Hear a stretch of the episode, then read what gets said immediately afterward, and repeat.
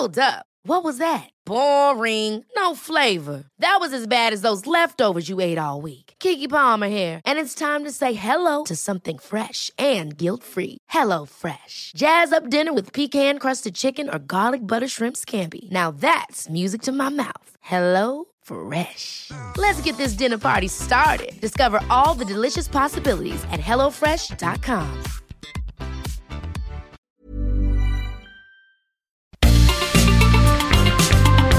Heraldo Media Group presenta la información y el entretenimiento que usted necesita para estar enterado también en su descanso. Alejandro Sánchez y el informativo Heraldo fin de semana. Por el Heraldo Radio, con la H que sí suena y ahora también se escucha.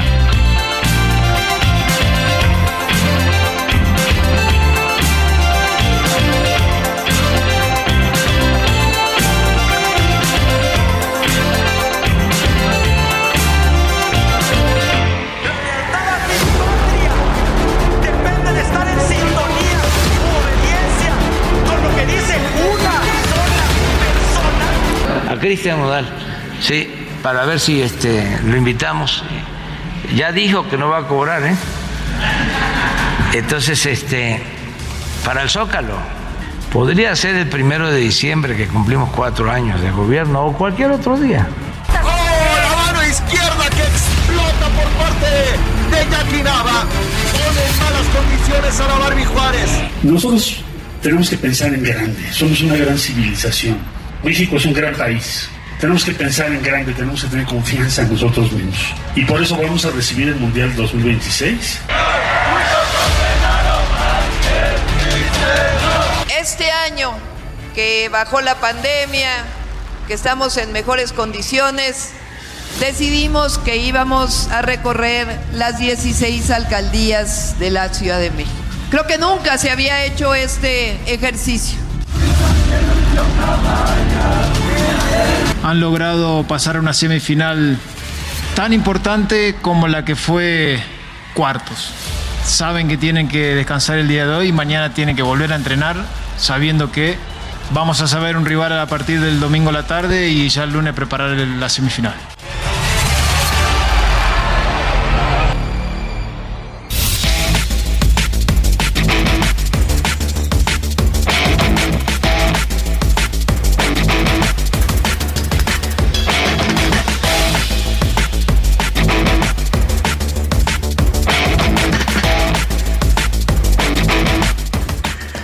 Buenos días, son las 7 de la mañana con dos minutos hora del centro del país. Les saludo con gusto en este domingo 16 de octubre de 2022 porque la noticia no descansa. Le vengo a informar, yo soy Alejandro Sánchez.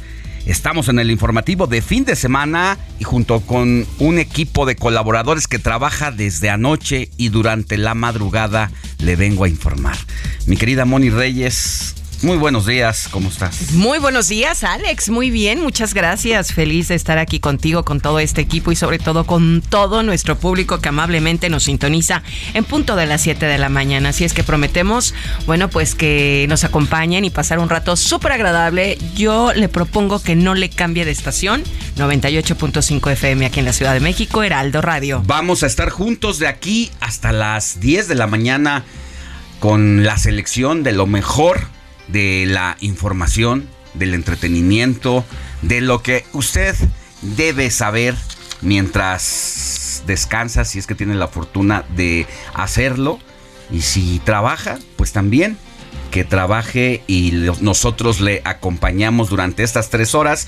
Estamos transmitiendo en vivo desde Insurgente Sur 1271 de la Torre Carrashi para todo el país, a través de las distintas frecuencias radiofónicas en la Ciudad de México y todo el Valle de la Ciudad, a través del 98.5 de FM. Monterrey a través del 99.7. Saludos a Guadalajara a través del 100.3 de FM. Allá en La Laguna 104.3. Tampico 92.5 de FM. En Oaxaca 97.7 de FM. Sa- Salina Cruz 106.5, 106.5 de FM Tehuantepec, 98.1 de FM Tuxtla Gutiérrez, 88.3 Tijuana, 1700 de AM y también hasta Chicago, San Antonio, McAllen a través de Now Media Radio por las distintas frecuencias radiofónicas. Del mismo modo estamos llegando hasta sus oídos. Y también saludamos con mucho gusto aquí en cabina a Roberto Martínez, quien ya está listo y preparado para recibir todo lo que usted quiera saber de la información, porque de eso se encarga Robert Martínez. Buenos días. Muy buenos días, Alex. Muy buenos días, Moni. Y a todo nuestro auditorio. Ya arrancamos con el informativo fin de semana y esperamos que se pongan en contacto con nosotros a través de nuestro número de WhatsApp, que es el 55 91 63 51 19 para recibir todas sus preguntas, saludos, felicitaciones, sus denuncias ciudadanas, porque somos enlace con la autoridad correspondiente. Y además, Alex, sus mensajitos de la liguilla, de cómo, cómo se sintieron después de que ayer ganó el América con una goleada. El partido de Cruz Azul Monterrey, que también eliminaron a la máquina. Histórico. ¿Cuántos goles en dos partidos, Robert? Este, 11 goles en el global, 6 en el de ida, 5 en el de vuelta. Cinco Y hubieran sido todavía más, pero ya es que le anularon, creo que a, Jürgen Damm un gol que ya estaba, ya se, se había quitado la playera para celebrar. Y a la mera hora le dijeron, ¿sabes qué? Fue fuera de lugar, pero te llevas tu amarilla. Ándale. Así las cosas. Bueno, ya de eso nos va a tener Jorge Mile muy a su pesar. Nos va a tener que dar todos los detalles de lo que pasó ayer en este partido que es histórico ya decía aquí el querido Héctor Vieira que un día de la noche a la mañana dejó de ir a la América para irle a los Tuzos del Pachuca. Qué cambiazo. Que esto no ocurría desde la época de Ben Hacker. O sea, 1994, 1995. Así las cosas de la jornada deportiva, una de las cosas más destacadas de este fin de semana. Mientras tanto, y sin más preámbulos, así arrancamos con la información. Le cuento que el embajador de Estados Unidos en México, Ken Salazar, revisó con funcionarios estadounidenses y mexicanos las estrategias conjuntas para el combate al tráfico de armas de fuego y fentanilo temas prioritarios en materia de seguridad para ambas naciones. Las corcholatas presidenciales ya no saben qué hacer para promocionarse en su búsqueda por la candidatura presidencial de 2024. Más adelante le hablaremos de qué hicieron y qué van a hacer este fin de semana porque pues tampoco quieren descansar, no quieren desaprovechar ni un segundo, porque imagínense, entre distraerse entre ellos mismos es pues perder, perder carrera rumbo hacia el año presidencial de 2024.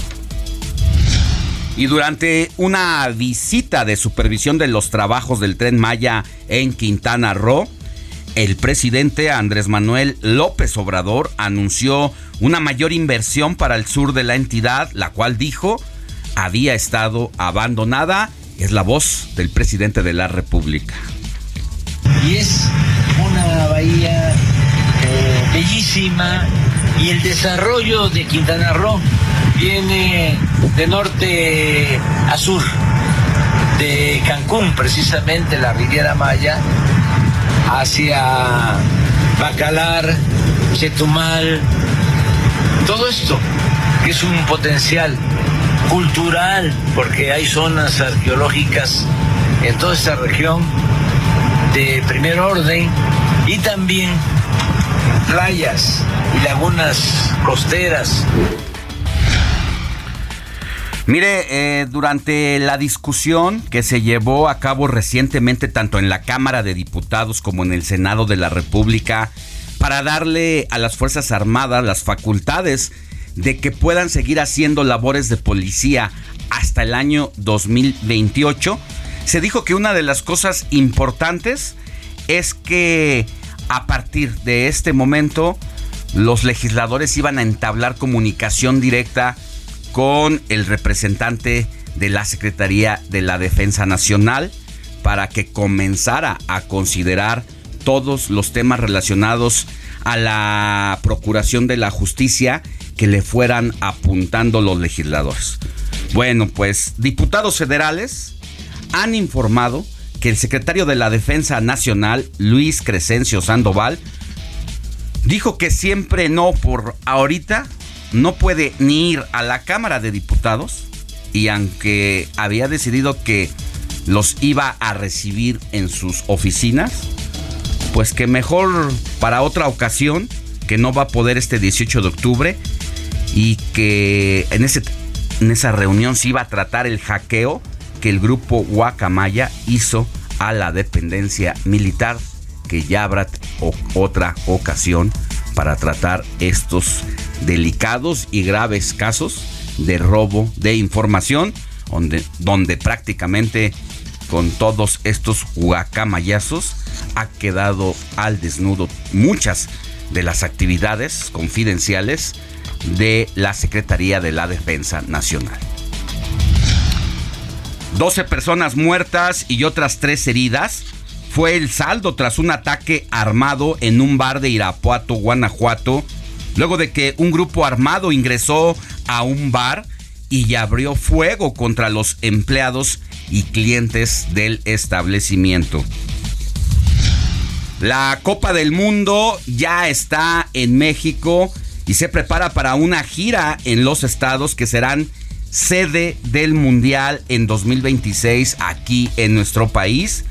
Más adelante nuestro compañero Luis Pérez nos compartirá la crónica completa. El presidente nacional del PRD, Jesús Zambrano, solicitó a legisladores locales de oposición votar en contra de la reforma constitucional para ampliar la permanencia de las Fuerzas Armadas en labores de seguridad pública hasta 2028, al señalar que abrirá el camino a la implantación de una dictadura. El fiscal de Coahuila, Gerardo Márquez, confirmó que el presidente municipal de Guerrero y otras ocho personas, entre ellas su esposa, su hijo y funcionarios del ayuntamiento, fueron liberados después de ser retenidos en Tamaulipas. Información que alcanzamos a darle ayer antes de despedirnos de esta transmisión de sábado. Antes de las 10 de la mañana le estábamos confirmando esta noticia que para fortuna resultó pues positiva después de haber sido levantados, secuestrados, desaparecidos por unas horas finalmente fueron rescatados tanto el presidente municipal de Guerrero allá Coahuila como ocho personas. Es la voz del fiscal de Coahuila. Fueron interceptados seguramente por algún grupo delincuencial en las operaciones de su trayecto, pues, del aeropuerto de Monterrey hacia este, lugar después de realizar las operaciones eh, de forma conjunta desde la federación hasta las autoridades municipales de aquí del estado,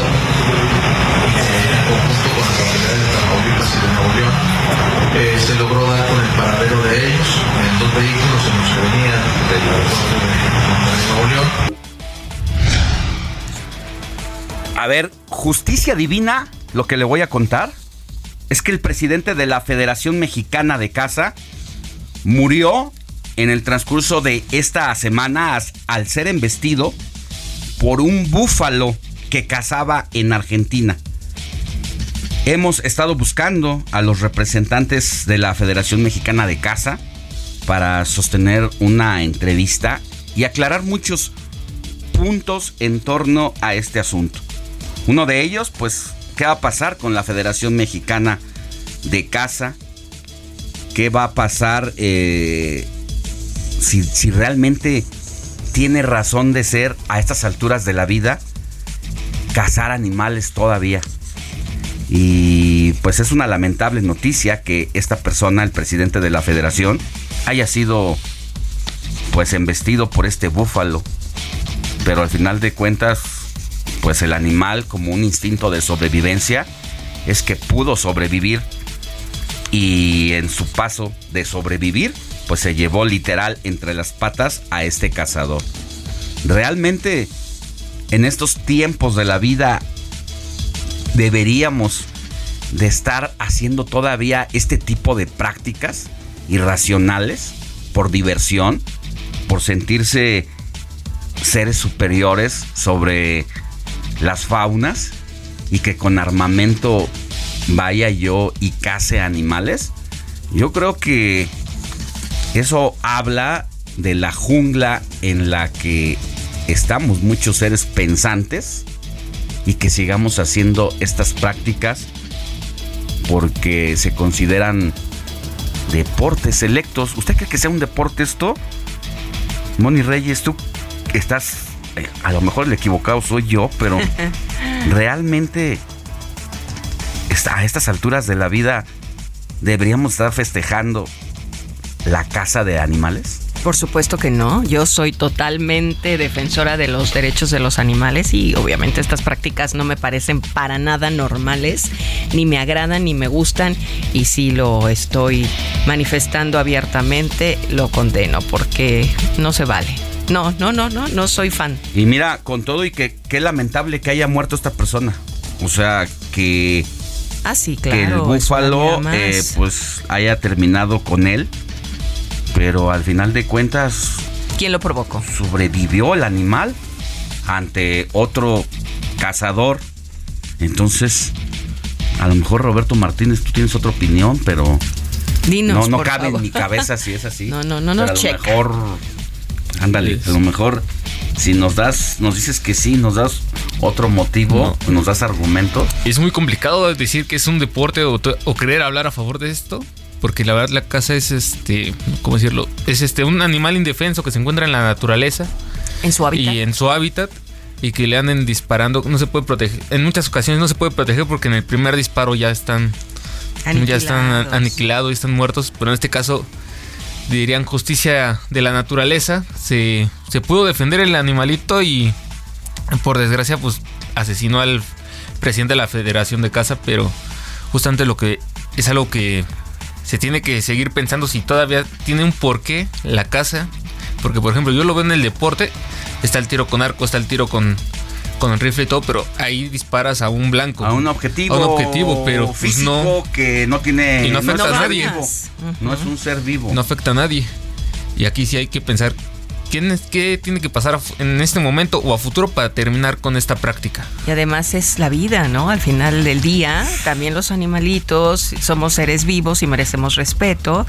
Y bueno, pues yo no coincido con esta práctica. Mario Alberto Canales Nájar, de 64 años, es quien ocupó hasta el pasado 13 de octubre la Federación Mexicana de Caza los hechos tuvieron lugar durante una cacería en el municipio de Costa Uruguay Sur, cuando Canales Nájar disparó a un búfalo de más de mil kilos de peso que se volvió en contra de quienes lo atacaban tras resultar herido por el disparo.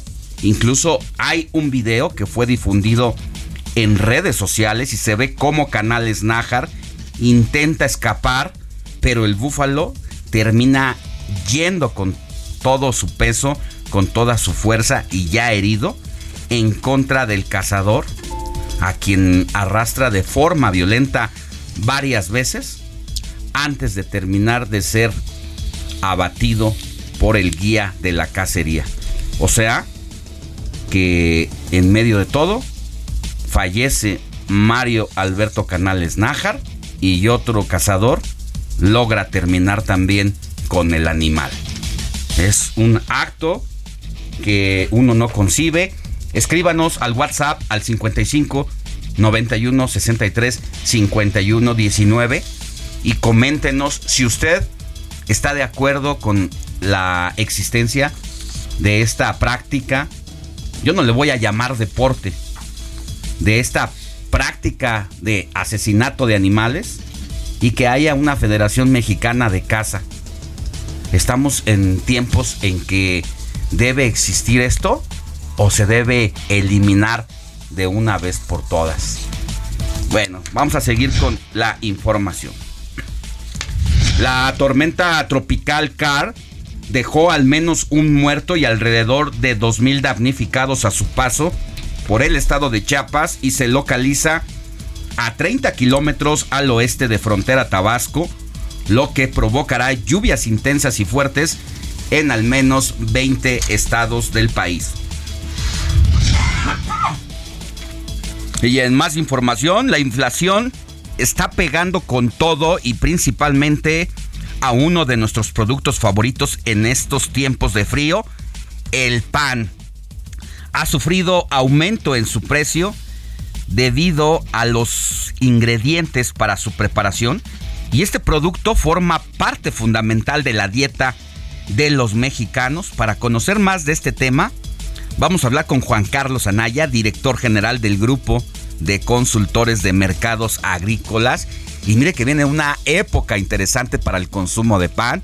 Ya está a la vuelta de la esquina el primero de, de noviembre, el 2 de noviembre ya están, de hecho, desde este momento, pues las panaderías ofreciendo este producto porque están las ofrendas ya en las casas. En las casas ya estamos haciendo las ofrendas. Pancito de muerto. Ponerlo ahí.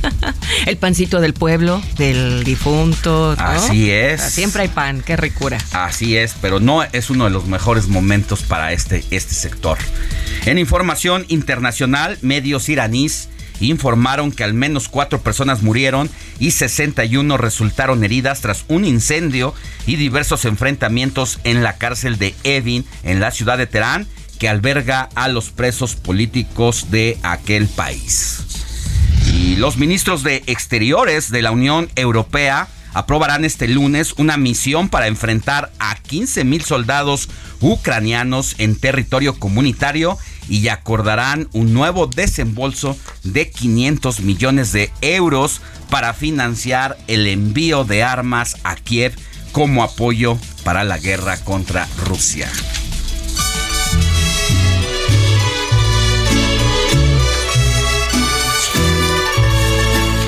Estas son las mañanitas. Mi querida Moni Reyes, ¿a quién tenemos que correr a abrazar este domingo 16 de octubre? Voy a correr a abrazar en este momento, a ver si aquí en la cabina hay alguien que lleve por nombre Gerardo. Lástima, muchachos, lástima. lástima, no hay. Sí, Gerardo, ¿no? Es Arturo, el ingeniero es ah, Arturo Gerardo. Arturo Gerardo. Sí, Arturo Jerry. Anda, no, pues ahorita que se deje venir. Sí. Que sea él el que ah, corra a dejarse abrazar. Abrazarlo a mi querido Arturo Gerardo, nuestro ingeniero de fin de semana. Bueno, además de Gerardo, a Eduviges Ay, yo no conozco a nadie con Eduviges, pero sí es un nombre muy conocido, claro. Más conocido. Claro. Mayela, yo tengo una gran amiga en el INEA que le mando saludos a una maestra. Mayela. Margarita. Ay, Margaritas las magos, ¿no? hay, muchísimas. Sí hay. hay muchas. Anastasio. Sí, hay. También. Galo, Galo Alberto Guerra, un gran mm, reportero vial también, un gran amigo. Galito a Rodolfo, Rodolfo. Mi vecino. Gelatino. Es Rodolfo. Sí, hay también muchos Rodolfo. Muchos Rodos, ¿verdad? A Vidal. Vidal. A Vidal Llerenas, un abrazo. Vidal, Vidal. Y bueno, Pedro. Y otro nombre que bueno, me encanta. Bonita. ¿Cuál? Bonita. Bonita. Bonita. Ese nombre lo acabo de conocer apenas, ¿eh? Bonita. Si alguien está embarazada y hoy nace su bebé, su hija, póngale bonita. Para que tenga ese futuro promisorio. Bueno, pues todos ellos están de manteles largos y vamos a platicarles, ¿te parece? La historia de San Gerardo.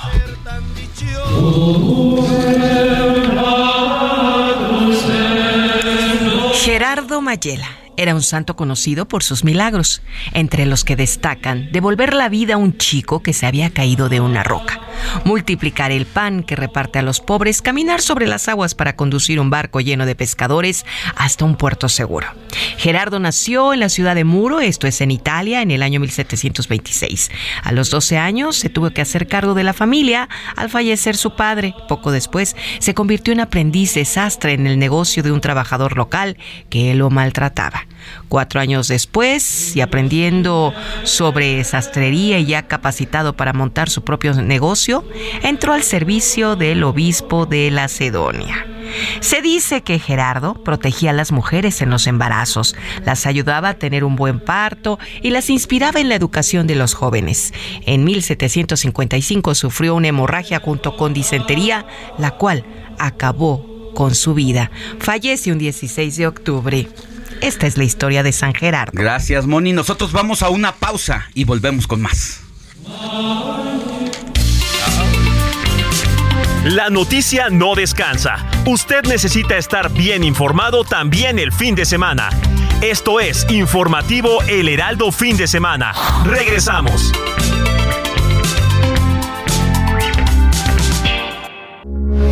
Heraldo Radio, con la H que sí suena y ahora también se escucha.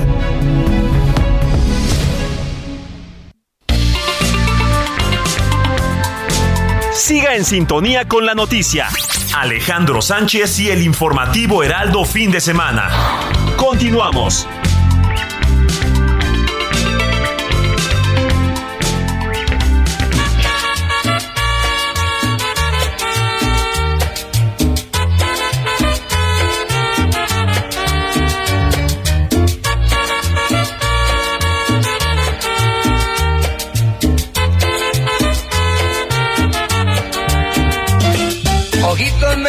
No me mires.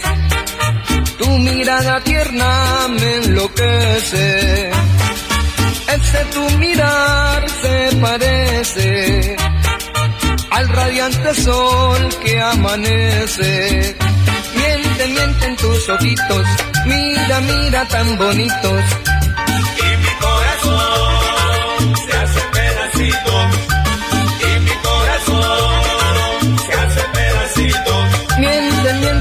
Ojitos, mira, mira tan bonitos. Y mi corazón se hace pedacito. Y mi corazón se hace pedacito. Ya estamos de regreso en el informativo de fin de semana.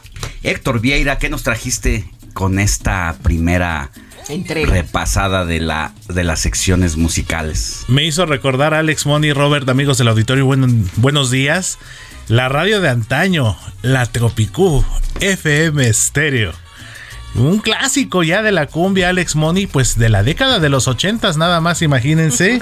este tema que estamos escuchando, que creo que todos en algún momento lo hemos bailado en una fiesta, en unos 15 años, en ¿a el convivio, en las tocadas sonideras. No, es que no le- le das que le choca. clásico. Es que no me gusta la cumbia. Exactamente, no, no me la vienes manejando. No, uff, me fascina. Pero Yo la bailaba en la secundaria, en primer año. Imagínate. Fíjate que en la primaria fui a escuela de monjas. Ya en la secundaria, afortunadamente, ya ingresé a una escuela mixta y no, hombre, le sacaba yo brillo a la- A al la piso pista.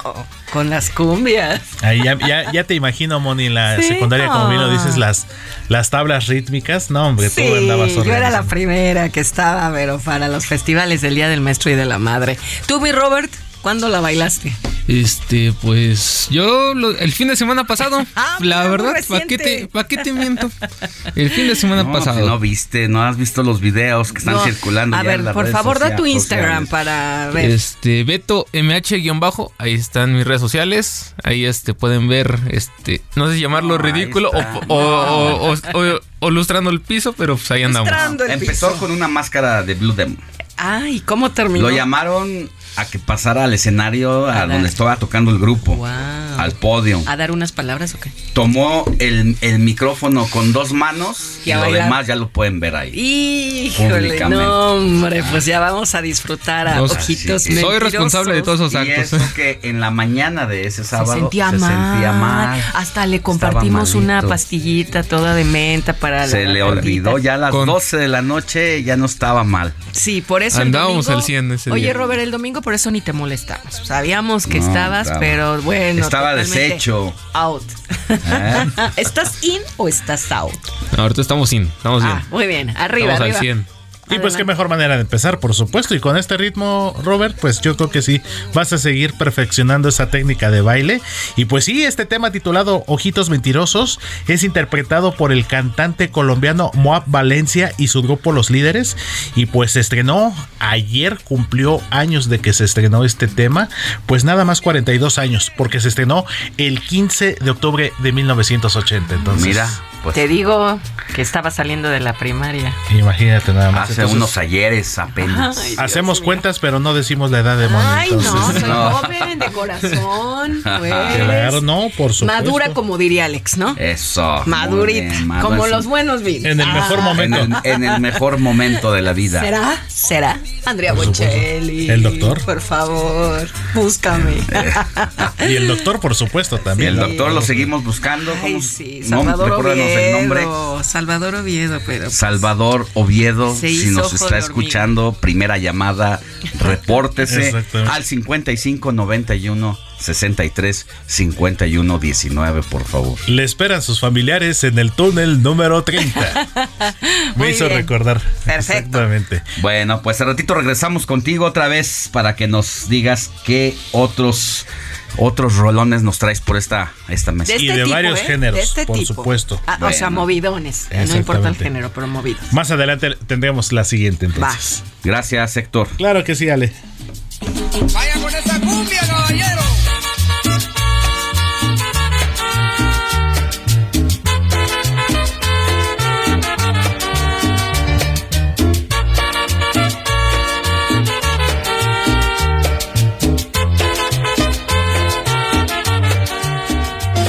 Alejandro Sánchez y el informativo Heraldo fin de semana.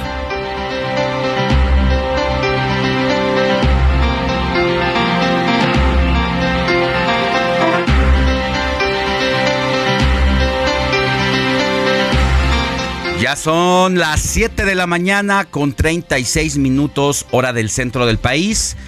¿Tienes mensajes, Moni Reyes? Claro que sí, tenemos mensajes. Mira, nos escribe Luis Veller desde San Diego. Dice, muy buenos días, Alex, Moni, equipo. El Heraldo, aquí estamos presentes y deseándoles lo mejor de la semana. Por otro lado, también nos escribe Lupita y Enrique. Muy buenos días, nos da gusto escucharlos. Y con esta cumbia nos ponemos contentos para iniciar el día. Finalmente, bueno, pues a esta hora de la mañana, Angie, Angie nos dice, gran domingo desde la delegación Benito Juárez. Me encanta su noticiario, muchas gracias. Y en Monterrey, donde anduvo pues aquí el compañero Héctor Vieira hace una semana, dice, muy buenos días, señor Alex. Moni, Robert, es un gusto volver a saludarlos, desearles muchos éxitos, bendiciones. Los saludo desde Monterrey, Nuevo León. Soy la señora Vicky. Y también, ¿qué crees? Nos mandan unos fotografía de una delicia. Alex, Moni, Robert, buenos días. Soy Laredo Smith, escritor desde McAllen, Texas. Una barbacoa, taquitos ricos. Hoy domingo, disfruten y obviamente nos manda la imagen de su plato con uno, dos, tres, cuatro taquitos de barbacoa y un limoncito en medio y sus rabanitos y su cilantrito y salsita. Qué delicia. Muchísimas gracias a nuestro amigo eh, Laredo Smith. Y también Román González dice, nadie puede festejar una muerte, pero con todo respeto decir deporte a la acción de matar a un animal salvaje de maneras distintas no es justo, pero casi siempre con un disparo es hasta contradictoria a la vida. Esto es lo que nos dice Román González en referencia a lo que platicábamos al iniciar este informativo, Alex, de que si es un deporte, la caza de animales. Es lo que comenta Román González. Muchísimas gracias. Y bueno, pues, ¿cómo festejar este tipo de muertes, no? Sí, sobre todo porque decíamos que el presidente de la Federación Mexicana de Caza, pues murió al ser embestido por un búfalo que cazaba en Argentina.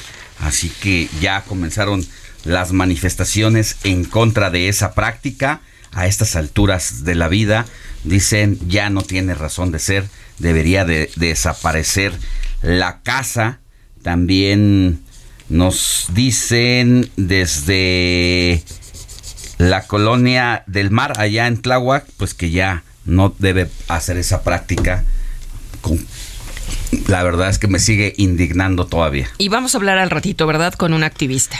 Así es, vamos a hablar al ratito, le vamos a decir, es Arturo, Arturo Islas, Islas, a ver qué, qué piensa, qué nos dice. ¿Qué es un activista que ha estado precisamente a favor de la vida de toda la fauna, no solamente la doméstica, obviamente, sino La la, considerada que es silvestre y pues de las razas bravas que están en su hábitat libre, pues ahora todavía van y se meten a su a su hábitat para disparar como un deporte. A su dice. casa. ¿no? Imagínate. Es como si entran a la tuya y órale, porque se me da la gana. Así. Así. y pues, te vas a encontrar con un montón de argumentos que te van a decir, no, es que desde los años de no sé cuánto y toda la industria que se ha, desde la época que se ha realizado y que etcétera. un montón de, una cadena de, de trabajo, de fuentes laborales, pero... Oye, no, hasta no la casa de palomitas, de aves, etcétera. eh, a los niños los llevaban, ¿no? Así a, es. a cazar, a ver cuántos Imagínate. eran las que caían, etcétera. En fin, es un tema que se vuelve controversia, pero pues sí hay que poner un orden en esto. Gracias, Moni Reyes. Vamos a seguir con más. Tenemos eh, a Jorge Mile con un adelanto de los deportes. Saludos, Eh, Alex entonces, Moni. pues, Buen ¿esto domingo para todos. Cruz Azul cae 3 por 0 ante los Rayados de Monterrey. Por la pandilla anotaron Berterame a los 20 minutos. Hasta el 85 vendría el 2 por 0 por conducto de Funes Mori. Y Gallardo cerraría la fiesta rayada al 94. Uy, ya me imagino cómo estás, Angelito. Mi querido Alex, el América goleó al Puebla el miércoles y ayer también. Las Águilas atropellaron a su rival, aún con seis jugadores suplentes. El ritmo que trae el América es ritmo de campeonato, está a tope, de verdad increíble. 11 goles a 2 el marcador global. Vaya cómo anda el conjunto americanista. Este domingo en la Laguna Santos recibe al Toluca que tiene ventaja de 4 goles por 3. Será un buen partido de fútbol.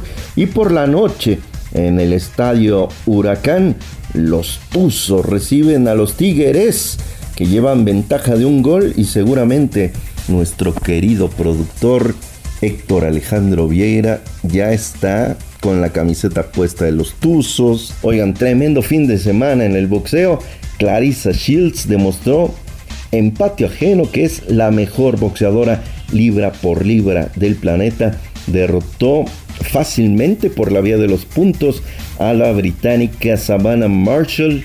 George Cambosos, un guerrero griego, sí, pero no pudo ante la velocidad y la puntería de Devin Haney, quien es el campeón indiscutido de la división más caliente del boxeo, la de los pesos ligeros. Ayer un abrazo por lo pronto y al ratito nos escuchamos. Buen domingo.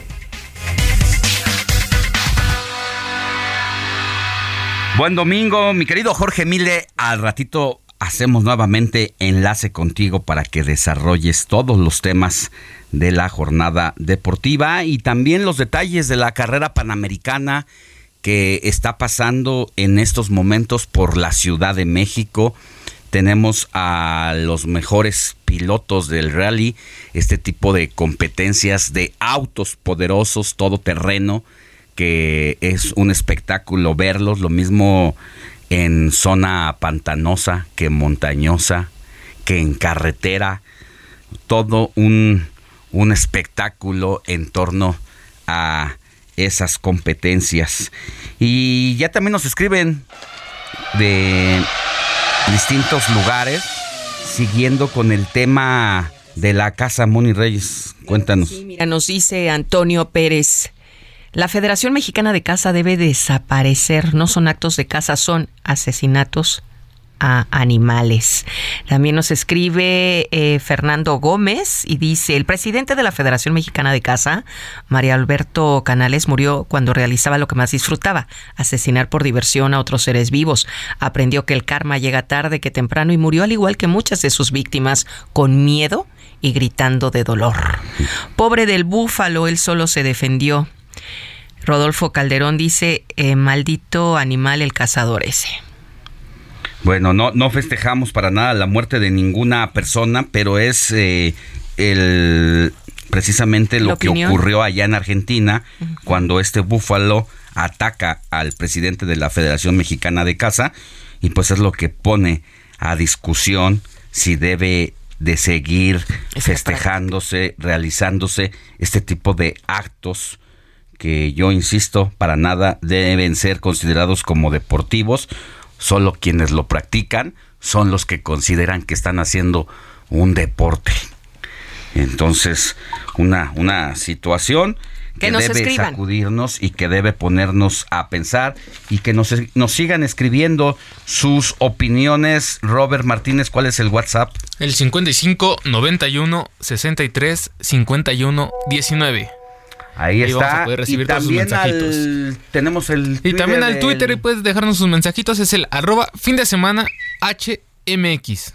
A ver, se lo repito. El Twitter es arroba fin de semana HMX. Bien facilito. Ahí, nos puede escribir. Ya tiene las dos opciones, la vía del Twitter o el WhatsApp para que nos haga saber lo que piensa no solamente de la casa, sino de todos los otros todos los temas, que están en discusión en el día. En mi Twitter yo también le escribo directamente, le contesto, es arroba Alex Sánchez MX. Moni Reyes, el tuyo. Arroba guion bajo Monique Reyes. Aquí estamos a la orden Roberto Martínez, recibiendo mensajes. Twitter. Mi Twitter es Beto MH guion bajo.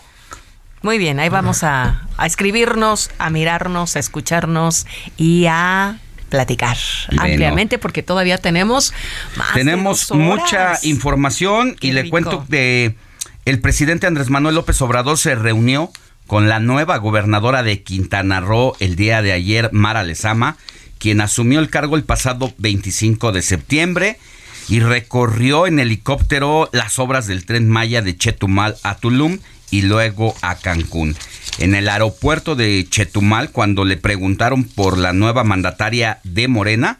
El presidente López Obrador aseguró que van a apoyar al Estado, sobre todo al sur de Cancún. López Obrador ha aumentado la con frecuencia las supervisiones por el tren Maya, una obra de 1.500 kilómetros por la península de Yucatán, planeada originalmente en 150 mil millones de pesos, aunque cálculos independientes estiman que ese monto será duplicado. Y ha sido precisamente el ejército mexicano el que se ha vuelto el constructor, el constructor consentido de parte del gobierno pues de el presidente López Obrador en este sexenio y se estimaba que fuera a ser eh, inaugurado en este 2023. Por eso es que el presidente está yendo a manera de presionar a los constructores de esta obra para que quede en tiempo y en forma, porque eso sí, para el presidente, pues es un asunto de prioridad. Uno de sus principales proyectos después del aeropuerto eh, Felipe Ángeles, por todo lo que representó la cancelación del aeropuerto de Texcoco y que prometió que en 2022 se inauguraría la obra del el llamado AIFA acá en el Estado de México, que por cierto, a más de seis meses de su inauguración, todavía el presidente López Obrador no pisa el AIFA para un vuelo comercial, ¿eh? a pesar de que hay vuelos que salen a los destinos que él ha visitado de trabajo, pues al presidente una de dos, o no se le ha dado o simple y sencillamente sabe lo bochornoso que puede ser y el periplo que representa llegar allá para luego viajar. Pero mira Alex, ayer creo que en toda la vida del AIFA, ayer fue el día que hubo más gente ahí, en la ahí justamente en este aeropuerto. ¿Por qué?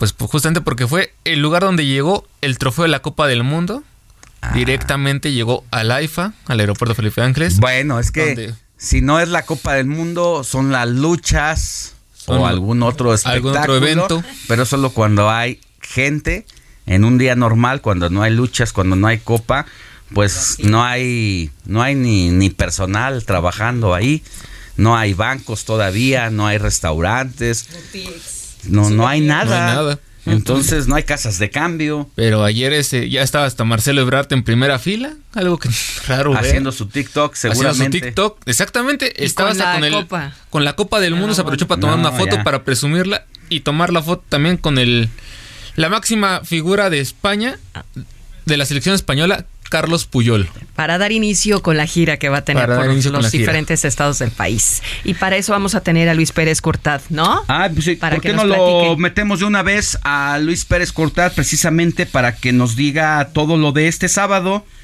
De, mira, porque vamos a hacer una presentación de todos los temas de los presidenciables, ¿no?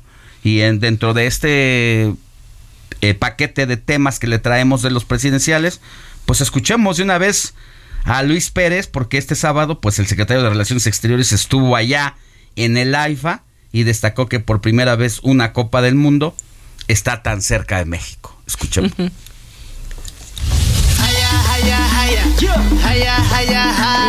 El trofeo más importante y codiciado del fútbol, la Copa Mundial FIFA, llegó a México. Esto como parte de la gira por 51 países de los 211 que conforman la Federación Internacional de Fútbol Asociación, a llevarse a cabo a partir del próximo 20 de noviembre en Qatar en su edición 2022. Miren a quién viene, miren quién viene, miren quién trajo la copa. México. México siempre me trata muy bien. Tengo grandes amigos aquí, así que muy feliz de estar aquí. Un abrazo a todos. Bienvenido. El avión procedente de Londres, Inglaterra, que trasladó la Copa aterrizó en el Aeropuerto Internacional Felipe Ángeles. El secretario de Relaciones Exteriores, junto al embajador de Qatar en México, Mohamed Al-Kufari, y el campeón, Carles Puyol, campeón del Mundial de Sudáfrica llevado a cabo en 2010, descubrieron la Copa del Mundo, que posteriormente será trasladada hasta la alcaldía Iztapalapa, donde se mostrará al público los días 16 y 17 de octubre en el Parque Utopía de Santa Cruz, Mellehualco. Nosotros siempre tenemos que tener eso en el corazón y en nuestro ánimo y nuestra resolución. Acabo de hablar ahorita de que México va a ser el primer país que va a ser tres veces sede del Mundial de Fútbol. En 2026 viene el próximo Mundial a México. Entonces, si piensas en grande lo logras, si piensas en chiquito nunca vas a llegar a ningún lado. Marcelo Ebrard agradeció que se haya elegido a México como el primer lugar en Latinoamérica para mostrar la tan ansiada Copa del Mundo. Nosotros tenemos que pensar en grande, somos una gran civilización. México es un gran país. Tenemos que pensar en grande, tenemos que tener confianza en nosotros mismos. Y por eso vamos a recibir el Mundial 2026. Y alguien me preguntó hace un momento, bueno, ¿y será que algún día pasemos el quinto partido y podremos ser o competir para la Mundial? Yo les diría lo siguiente, si no lo pensamos, nunca lo vamos a hacer. Y nosotros sí pensamos así. Y un día vamos a tener en México la Copa para quedarse. Al finalizar su exposición en la Ciudad de México, la Copa del Mundo será el centro de atracción en una cena de gala el 17 de octubre al interior del Estadio Azteca. Después, la gira de la Copa Mundial FIFA se trasladará a la ciudad de Monterrey, Nuevo León, donde será exhibida en el Parque Fundidora y cerrará con una cena en el Hotel Quinta Real. De manera casi inmediata, el prestigioso trofeo lo trasladarán a Guadalajara, donde únicamente será exhibido en la Expo Guadalajara. Ahí el trofeo de la FIFA cerrará su gira por la República Mexicana y será llevado a la ciudad de Río de Janeiro y Sao Paulo en Brasil, posteriormente en Buenos Aires, Argentina, luego en Montevideo, Uruguay. Le sigue Quito, Ecuador y San José de Costa Rica. En 2022 la Copa del Mundo salió de Seúl, República del Corea y terminará su gira en Doha, Qatar, el 20 de noviembre de 2022 cuando comience el Mundial. La Copa FIFA, el trofeo más codiciado, el cual solamente pueden tocar los integrantes de las selecciones nacionales ganadoras de esta Copa, pesa 6,175 gramos, de los cuales 4,927 son de oro de 18 quilates. Los nombres de los equipos ganadores se inscriben en la base del trofeo. Sin embargo, solo queda espacio para cuatro nuevos campeones. Brasil la ganó en dos ocasiones en 1994 y en 2002. Alemania tres veces en su primera edición en 1974, luego en 1990 y en 2014. Italia en 1982 y en 2006. Argentina en 1978 y en 1986. Francia en 1998 y en 2018 es el actual campeón. Y España en 2010. Era el Media Group. Luis Pérez Curta.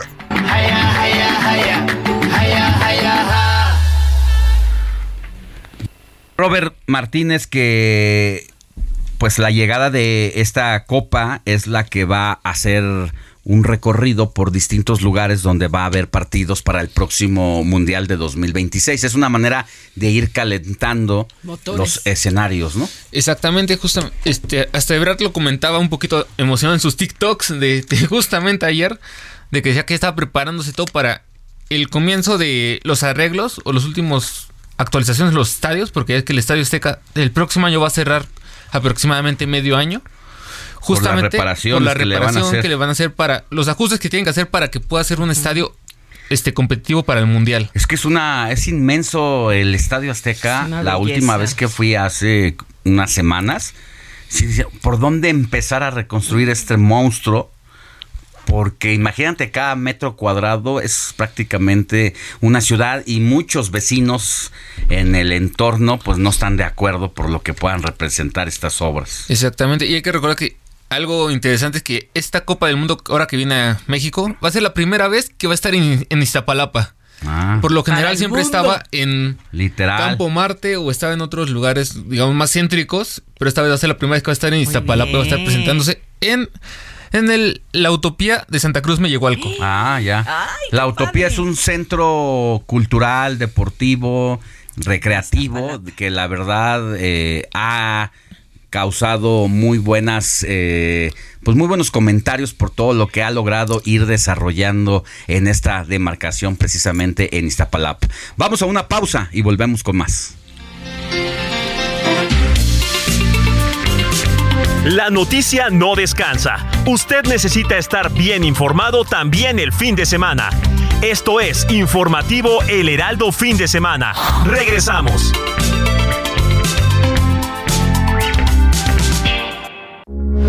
Heraldo Radio, con la H que sí suena y ahora también se escucha.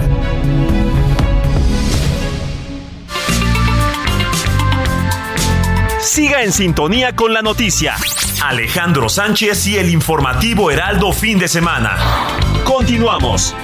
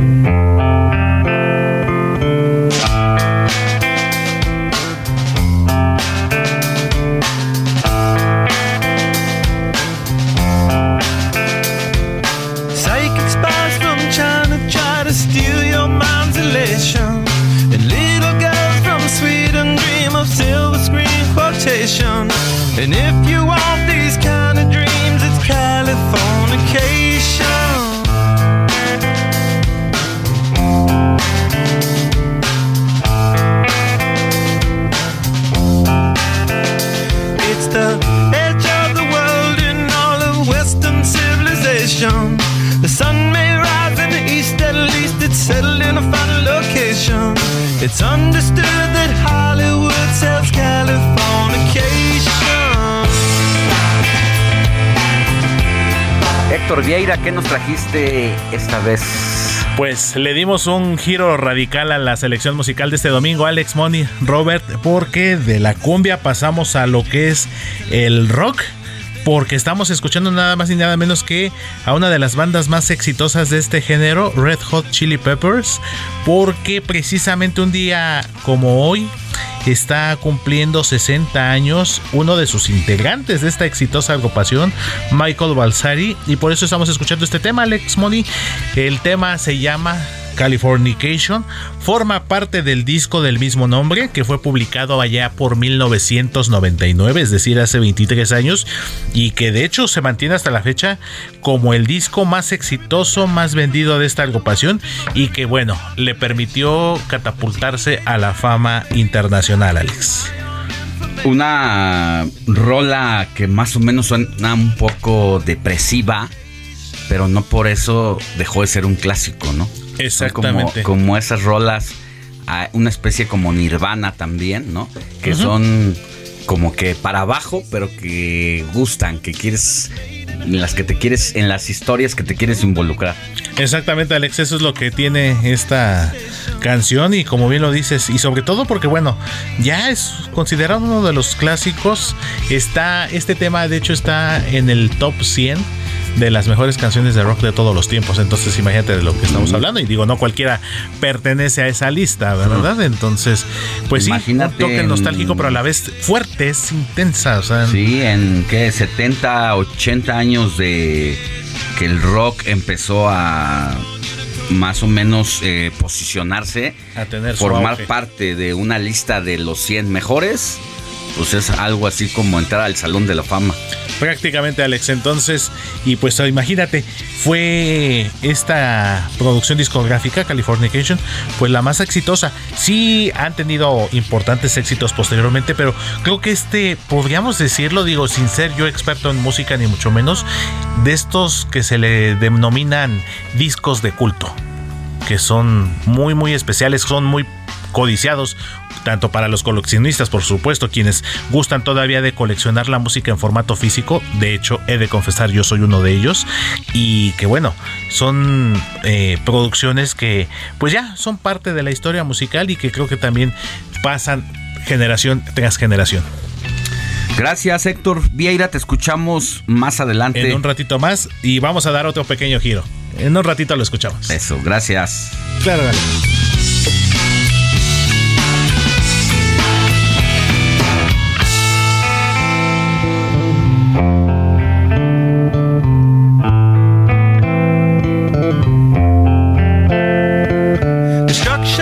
Alejandro Sánchez y el informativo Heraldo fin de semana.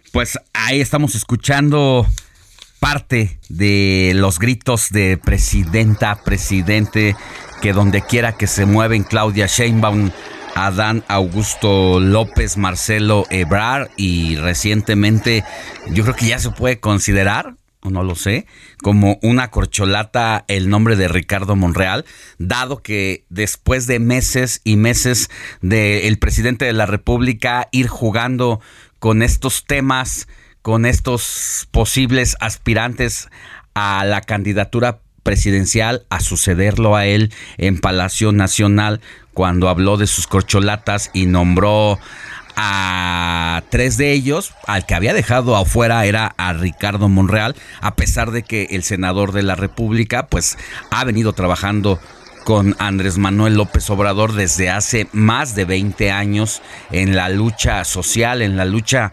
política y pues estaba eh, desdeñado el presidente de la Junta de Coordinación Política hasta que esta semana también ha sido nombrado como un posible aspirante a sucederlo y bueno, eso puso muy de buenas a Ricardo Monreal porque es como en la viña del Señor, si no eres nombrado, pues prácticamente no estás eh, considerado y toda la estructura pues no va a estar de tu lado. Aún así, aún así, Ricardo Monreal no la tiene tan fácil porque es visto por el López Obradorismo y por todas las bases del partido de Morena como el rival interno, el adversario que vive en casa, el adversario que tiene poder y que lo ha sabido ejecutar desde el Senado de la República. Pero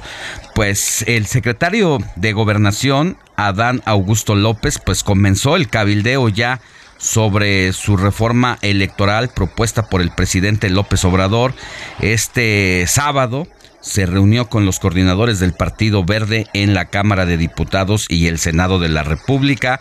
Adán Augusto se reunió con Manuel Velasco Coello, coordinador del Partido Verde en el Senado, y Carlos Puentes Salas, líder de la bancada en la Cámara Baja, para discutir de forma conjunta la reforma electoral.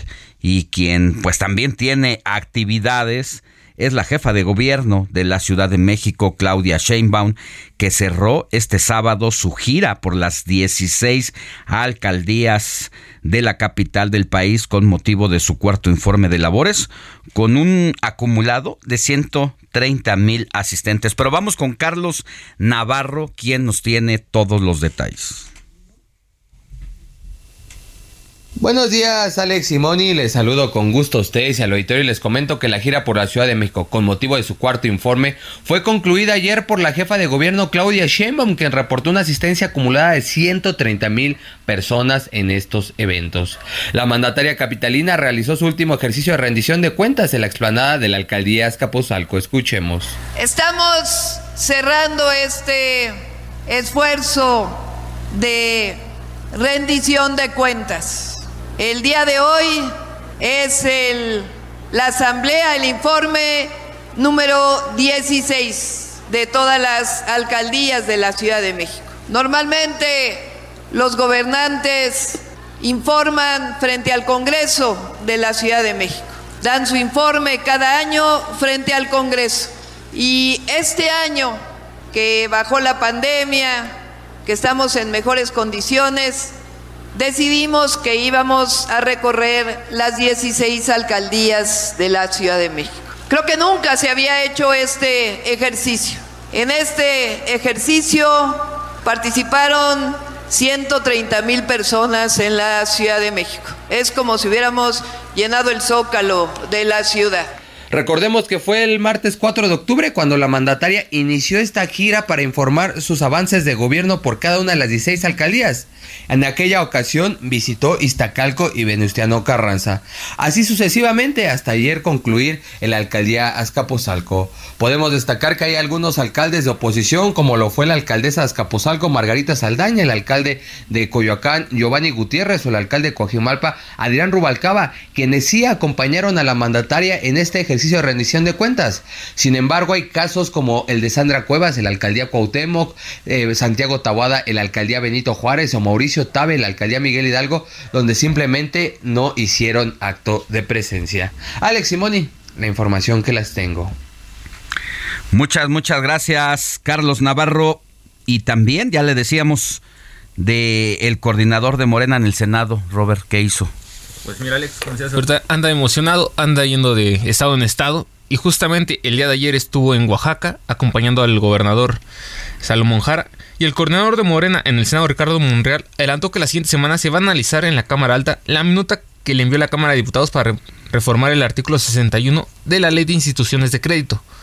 Monreal Ávila aclaró que con esta propuesta se busca que los recursos de cuentas bancarias inactivas, que no han sido reclamados por los usuarios de los servicios financieros en un lapso de seis años, se destinen para fortalecer a las instituciones de seguridad pública a nivel federal, estatal y municipal. Pero luego que hay que destacar, Alex, que él, al igual que López Obrador, ha llegado a mencionar que en esta ley lo que le gustaría es que este dinero vaya justamente a los programas de bienestar, que vaya al pueblo. Así como que poniéndose un poquito más del lado de López Obrador que del que mandó esa iniciativa. Ah, es que ha sabido jugar muy bien Ricardo Monreal al filo de la navaja, porque internamente él sabe que es un adversario del propio presidente López Obrador. Pero por el otro lado, todo este tiempo desde que ya no desayuna con él en Palacio Nacional y que sabe bien que aunque lo haya mencionado, todavía no termina de estar en todos sus afectos y en sus cariños políticos, sabe que en el fondo pues es el rival a vencer también y entonces Monreal se mueve de acuerdo a la conveniencia. Hay veces que le toma indirectas o le tira indirectas al presidente sobre las propuestas que quiere hacer, como cuando fue el tema de la UNAM, que ahí tomó posición a favor de la máxima casa de estudios, pero cuando puede queda bien con el presidente y esa es la manera en que ha venido jugando con este poder político que le da la, el liderazgo en el Senado de la República. Es una, es una extraña situación la que enfrenta Ricardo Monreal y que seguramente así se la va a llevar pues hasta que salga de la Junta de Coordinación Política, es decir, es un año todavía legislativo bastante complicado, bastante intenso y se va a estar moviendo mucho. Y me llamaba la atención la visita que hace precisamente Ricardo Monreal a Oaxaca con Salvador Jara, donde prácticamente Salvador Jara se declara monrealista y Monreal eh, pues se pavonea políticamente y aquí es la gran pregunta. Algunos de los que ahora son gobernadores de Morena han sido, han pasado por el Senado de la República en esta legislatura y muchos de estos senadores, ex senadores, hoy gobernadores, como es Salomón Jara en Oaxaca o como es Américo Villarreal en Tamaulipas, pues fueron impulsados por quien es el presidente de la Junta de Coordinación Política, Ricardo Monreal, y ahí pues va a ser interesante estos gobernadores a quién van a acabar respaldando, si a quien los apoyó desde el Senado y les dio un cierto impulso, o ya cuando llegaron al gobernador, pues Palacio Nacional y Andrés Manuel López Obrador mata cualquier otro liderazgo. Y aquí prácticamente Salvador Jara, pues no tiene empacho en declararse prácticamente monrealista. Así que las cosas se siguen poniendo interesantes dentro del partido en el poder. Ya cada político está poniéndose su bandera, a quién va a apoyar, a qué corcholata va a querer. Sí, ahí hay que hacer ese trabajo de saber ir identificando a los personajes qué diputados, qué senadores, qué gobernadores están con cada uno, porque cuando les preguntas de manera formal y abierta, a ver, ¿usted con quién está? ¿A quién apoya de los presidenciables? Al final de cuentas, políticos te dicen, bueno, yo estoy a favor de la unidad no se atreven muchos a decir, no, pues yo apoyo a Marcelo Obrar o yo apoyo a Claudia Sheinbaum. Sí hay algunas caras abiertas, que no tienen empacho en confesarse políticamente, pero la gran mayoría le gusta el bajo perfil y no quieren pues estar con Dios y con el diablo o que el número uno pues les vaya a jalar las orejas, ¿verdad? Entonces nadie se quiere quemar tan fácil y ahí pues vamos a hacer ese, ese trabajo de estar presentándole próximamente las caras que ya están apostándole a cada, a cada aspirante presidencial. Y no solo eso, también qué están haciendo el trabajo territorial, el trabajo político que les ha tocado hacer para jalar agua a su respectivo molino presidencial. Alejandro Sánchez y el informativo Heraldo fin de semana.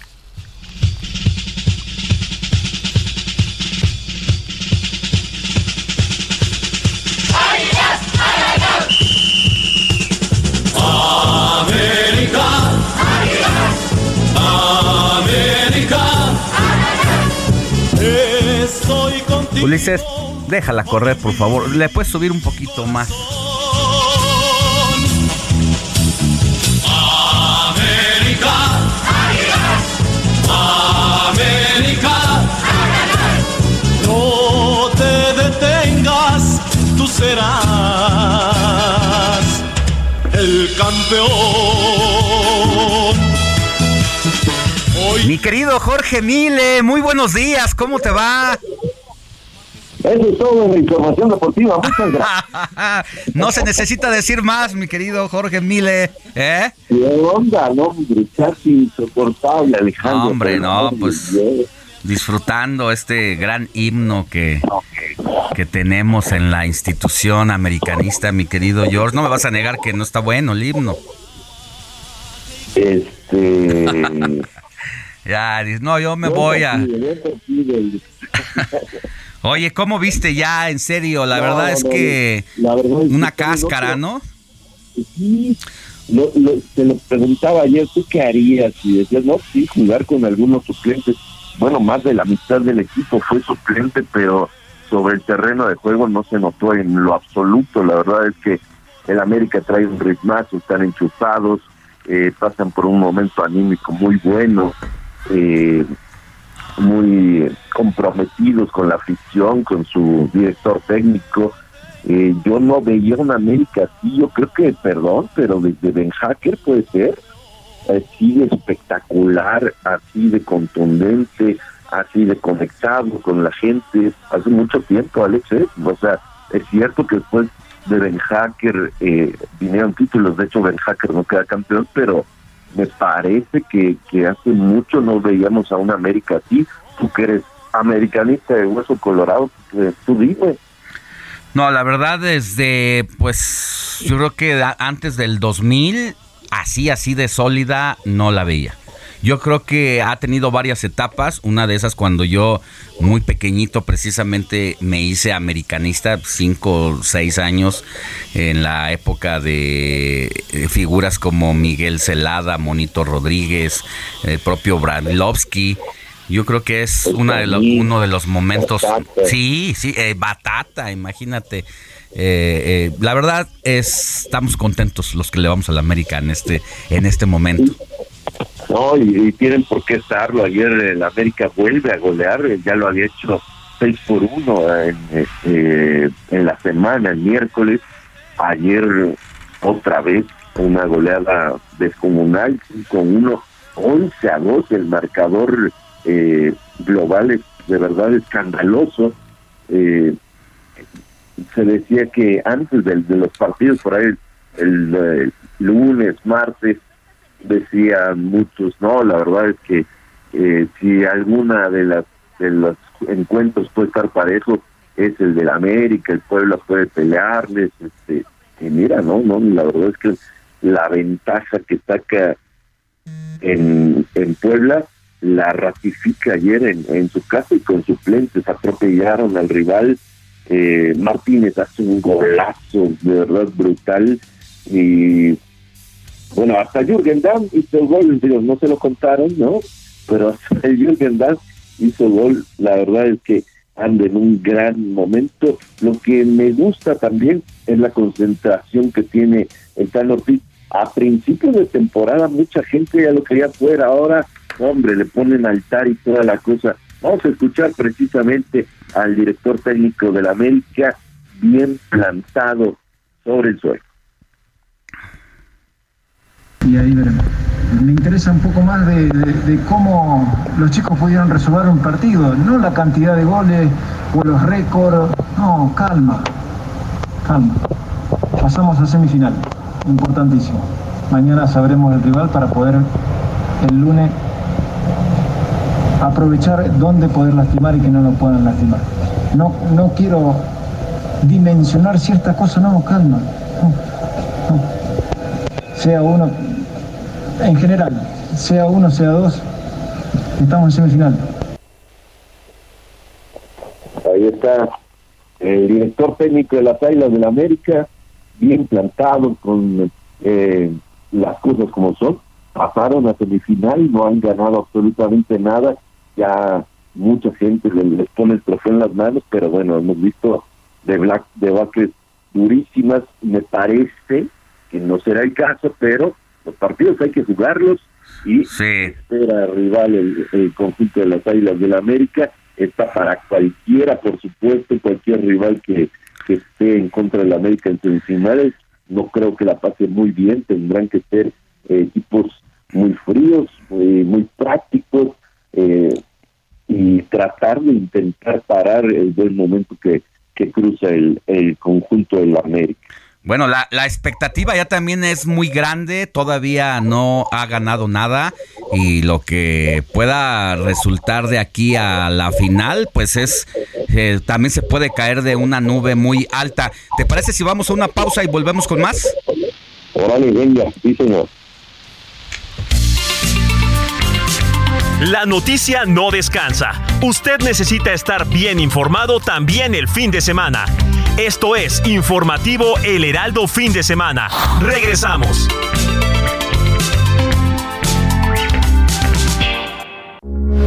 Heraldo Radio, con la H que sí suena y ahora también se escucha.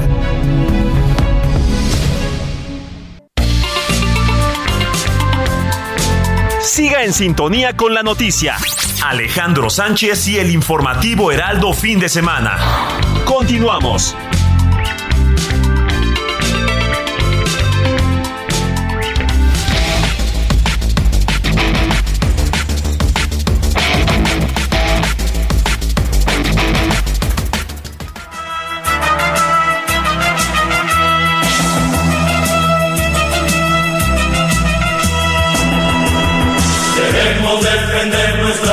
8 de la mañana con 30 minutos, hora del centro del país. Ya estamos de regreso contigo, mi querido Jorge Mile, para que nos sigas narrando la jornada deportiva. Pues ahí pues, queda lo, lo de la América, lo sucedido antes ayer ah, en, el Cerro de la Silla, ya en Monterrey. Cruz Azul cayó 3 por 0 ante el conjunto de los Rayados por la pandilla, anota Berterame a los 20 minutos. Después vendría una sequía hacia adelante por parte de los Rayados. Es cierto que Cruz Azul llega, pero lo mismo, una calca de lo sucedido durante la temporada, simplemente no podían meterla. Hasta el 85 vendría el 2 por 0 por conducto de Funes Mori. Tuvieron que revisar la jugada, pero estaba en posición buena Funes Mori, así que ponía el 2 por 0. Y al final Gallardo tiene un buen gol para cerrar esta fiesta rayada y ya están instalados en las semifinales. Hoy juegos de vuelta en la Laguna. Eh, los Santos reciben al Toluca que tienen ventaja de cuatro goles a tres. Vamos a ver cómo se comporta el conjunto de el Toluca allá en la Laguna y qué es lo que puede hacer Santos ante su gente. Oye, dos equipos que suelen ser sumamente venenosos en sus respectivos estadios, ¿no? Sí, de acuerdo. Eh, son buenos partidos, además, ¿no? Santos Toluca son siempre espectaculares. Eh, yo creo que hoy eh, el conjunto de Santos deberá de, tener mucha atención. me parece que los primeros 40, 45 minutos en, en zona defensiva, ¿no? Y de ahí tratar de, mantener algo entero su, su, su meta, pero vamos a a verlo. Yo creo que va a ser un partido espectacular. Vamos a ver quién, quién se mete en esta llave dentro de las semifinales. Y por la noche, ¿cómo anda nuestro querido productor Alejandro? Alejandro anda de anda medio de capa caída, no sé por qué, ¿eh? No sé si no sé si sea no sé si sea porque lo pusiste a trabajar mucho anoche o porque durmió un poco, o porque tiene un mal presentimiento, no lo sé, no lo sé. Anda seguramente más nervioso que, perro en lanza, ¿no? Así le tiemblan las piernitas, justo. ¿Eh? Pues esta noche en el huracán los puntos reciben a los Tigres con ventaja de 1-0 mínima para el conjunto del norte de nuestro país, pero yo creo que este va a ser un encuentro que va a sacar chispas, ¿eh? eh es muy fuerte el conjunto de los en casa, y los Tigres tienen esa ventaja de la experiencia y sobre todo adelante Guiñac, hay que mantenerlo a raya y ahí es donde puede venir el problema para el conjunto de, de Pachuca que en casa me parece que, que tendrá oportunidad y sí es, es un encuentro muy cerrado este eh, y yo creo que también va a ser muy bueno eh, en, en, cuestión de espectáculo. Pues sí, va a haber eh, pues mucha, mucha dinamita hoy. Vamos a estar al filo de la butaca esperando que, cómo, quién pasa, quién se queda y el primero que está comiendo las uñas ya, pues es aquí tu, tu productor. Hey, it's Ryan Reynolds, and I'm here with Keith, co star of my upcoming film, If, only in theaters, May 17th. Do you want to tell people the big news? All right, I'll do it. Sign up now and you'll get unlimited for $15 a month in six months of Paramount Plus Essential Plan on us. Mintmobile.com slash switch. Upfront payment of $45 equivalent to $15 per month. Unlimited over 40 gigabytes per month. Face lower speeds. Videos at 480p. Active Mint customers by 531.24 get six months of Paramount Plus Essential Plan. Auto renews after six months. Offer ends May 31st, 2024. Separate Paramount Plus registration required. Terms and conditions apply if rated PG. Sí. Eh, Bueno, la verdad es que al ratito ya empieza el clásico de España, ¿no? El Madrid en contra del Barcelona, los dos empatados en la primera posición.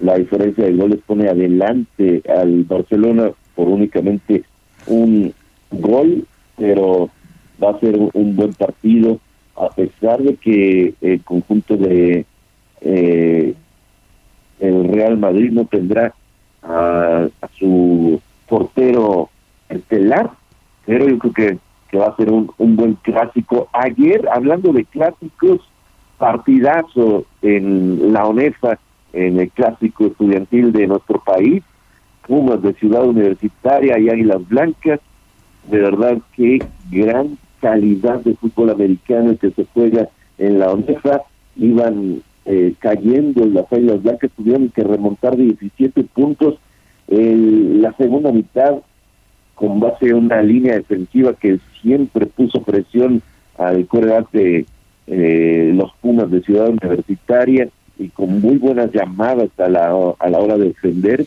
El conjunto de Águilas Blancas gana 24 a 20 el marcador final, 40 mil espectadores en eh, la tribuna porque fue la cantidad que se deja entrar, porque de lo contrario hubiera sido un lleno, por supuesto, en el Olímpico Universitario. Felicidades a, a todos, a los coaches, al staff, a los jugadores, por supuesto, a la afición que se entregó con vuelo y con Goyas en la tribuna y sobre todo que eh, regresa el fútbol americano a la tribuna, regresan las familias a vivirlo intensamente y fue un gran, gran partido. También ayer una eh, un tremendo fin de semana en cuestión de boxeo. ¿Has visto a Clarissa Shields, mi querido Alex? No he tenido oportunidad, ¿eh? No, no sabes qué tremenda boxeadora es, es de verdad única.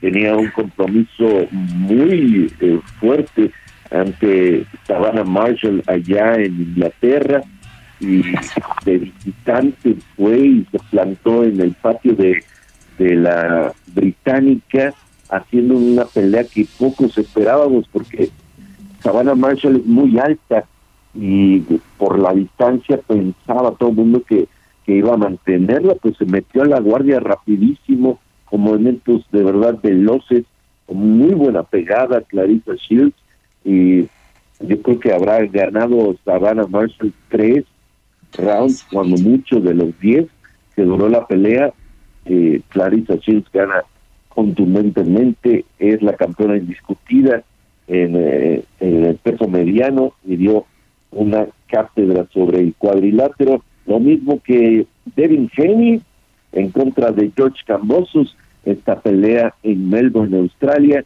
eh, Devin Haney, el campeón indiscutido de, para mí, la categoría más caliente en el boxeo, y George Cambosos es cierto que peleó, que eh, mostró ese espíritu guerrero de eh, sus bases eh, griegas, pero no, no pudo ante una puntería de Apache, de Devin Haney, la velocidad de los desplazamientos sobre el ring.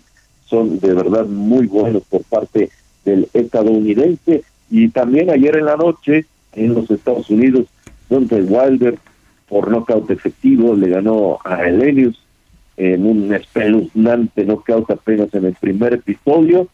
Y con ello se abre la puerta con esta victoria de Wilder para que venga una pelea entre el mismo el Wilder en contra de Andy Ruiz, pelea eliminatoria para enfrentar a Tyson Fury, si es que Tyson Fury mantiene el título. Eso es lo que sucede en el mundo de el deporte. Hoy en partidos a destacar dentro de la NFL me parece el más importante. Los Bills visitan a los jefes de Kansas City. Esta puede ser incluso la final de conferencia. Hoy se están jugando algo grande estos dos equipos. Va a ser un partidazo de verdad. Si, si pueden, no se lo vayan a perder porque va a ser altísimo el nivel de fútbol americano eh, que juegan estos dos equipos con ello. Bien. Mi querido George, pues te mando un abrazo y ahí estamos pendientes. Hay que estar eh, en la tarde, en la noche, viendo los resultados para ver cómo llegan las semifinales. Sí, cómo se van a dar y eh, los horarios para jugarse el miércoles y jueves, el sábado y domingo, por supuesto. Lleva ventaja la América, cualquier eh, que se quiera meter a a semifinales tendrá que jugar la vuelta en el Coloso de Santa, Úrsula y bueno, pues ahí está el América muy enchufado y buenos partidos, buenos partidos hoy en la NFL. Ahí está la información, mi querido Alex. Un abrazo, buen día. Eh, pasen muy buen domingo. Vamos a los mensajes, Moni Reyes, ¿ya tenemos? Ya, ya tenemos mensajes en ese momento. Pues te comento rápida y brevemente lo siguiente que nos preguntan mi querido eh, Robert. Eh, Rafaela Guzmán del Agrícola Oriental dice, ¿qué autos verifican este mes de octubre? Pues mira, Moni, los autos que tengan engomado rojo van a tener que hacer la verificación en este mes. Oye, me y que acaban sean terminación de la placa Lo tenemos 3 que y hacer. 4. Oye, me acaban, me acaban de... Ahorita que me dijiste engomado rojo, yo tengo que verificar y ya es el... O sea, todos los engomados Rojos. tienen dos meses. Dos meses. Este En ya este es el caso, segundo mes. Septiembre y mes. octubre. O sea, está- estoy en la rayita. Sí. Ajá, exactamente, Ya. es el último mes y, em- está empezando ahorita los de engomado verde de No, terminación o sea, 1 yo- y 2. Ya, O sea, le yo- voy a hablar a Israel que se reporte, que es la persona que siempre Te lleva a me ayuda, Ah. me resuelve la vida en Pues eso. yo lo hago solita y yo hablo al, al, al verificentro de Churubusco y voy y hago mi cita. Ándale, mira, yo soy del verde. Es en la Ciudad de México. Ciudad de México, Ah, mira, y muy Churubusco bien. y Universidad. Bueno, pues esa es una pregunta. Por otro lado, eh, Robert, también nos preguntan, ¿hay marchas hoy? El señor Neftalí Racín de Tláhuac. Este, exactamente, Moni. Ahorita andamos en buscando ese datito, pero nada me parece que está programada una marcha inter, marcha interbarrios en la Plaza San Francisco este, a las 10 de la mañana que va a empezar este evento. En la Plaza San Francisco, ¿de dónde? Este, me parece que aquí de la Ciudad de México, pero no me dice más ubicación, nada más me aparece el- Ahora lo la buscamos. programación. Ahora lo, lo- lo Bueno, buscamos. Por otro lado, muy buenos días, Moni, Alex, a todo el equipo. Soy Lena y los escucho cada fin de semana. Por lo visto, el LIFA es mejor centro de espectáculos que aeropuerto. ¿Cómo ves? Es lo que nos dice. Otro mensaje. Hola Alejandro, la cacería es una actividad natural de la sobrevivencia animal. El humano es un animal, no es alguien diferente. Hay diferencias anatómicas y de comportamiento en mamíferos, aves, anfibios e insectos. Los hay tanto cazadores como presas y no debe ser un acto condenado. Hoy en día la población humana ha traspasado el número de individuos que lo colocan como una especie plaga, por eso está haciendo prohibiciones y toda actividad natural que había mantenido el equilibrio ecológico en la naturaleza. Soy Erna Marta de Villa, médico veterinario, zootecnista de 62 años. Bueno, Aquí vemos eh, es- un punto. Esto por la, por la polémica sobre la, la muerte del presidente de la Federación Mexicana de Caza, que fue embestido por un búfalo cuando cazaba en Argentina. Ah, respecto a esa nota. Y por otro lado, nos escribe Mario. Dice: Muy buenos días, los saludo desde Chilpancingo Guerrero. Me gusta mucho su programación, que es muy activa y muy polifacética. Muchas gracias. Y también tenemos un mensajito de Tony Talancón de Cuautitlán Izcalli, Alex Moni, Robert. Felicidades por su programa y a todo el equipo que lo integran. Cuídense, bendiciones y saludos a todos. Ay, Un gracias. abrazo a Tony Talancón, que nos es nuestro escucha Fiel. fiel. Un abrazo en Cuautitlán Izcalli. Sí. Cuautitlán Ah, bueno, pues, y a todos. También nos saludan desde Chilpancingo Guerrero. Ahora les vamos a dar la frecuencia por la que ya estamos allá, precisamente transmitiendo en vivo 94.7 de FM en Chilpancingo Guerrero. Que recientemente llegamos eh, a, esa, a esa plaza desde el día primero de octubre de este mes. Prácticamente estamos desde hace 16 días. Muy bien, pues allá. bienvenidos, A los- bienvenidos. allá.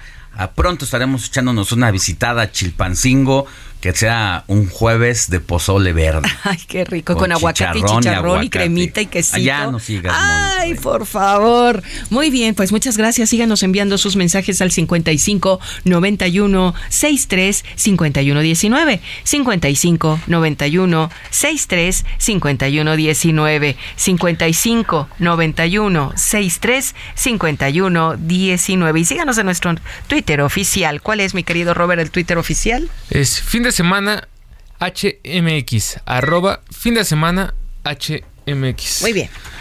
Muy bien, pues ahí está ya el Twitter de el informativo de fin de semana. Recuerde nuevamente, no deje de escribirnos, no deje de seguirnos, porque además a partir de aquí le estamos compartiendo información detalles de lo que es la transmisión. Si usted no pudo seguirnos desde el principio, alguna parte de entrevistas, notas, segmentos, ahí lo subimos y en el transcurso del día también Robert Martínez, eh, que maneja la cuenta, está distribuyendo información del día a día, arroba fin de semana HMX, mi Twitter personal, arroba Alex Sánchez MX, tu Twitter, Moni.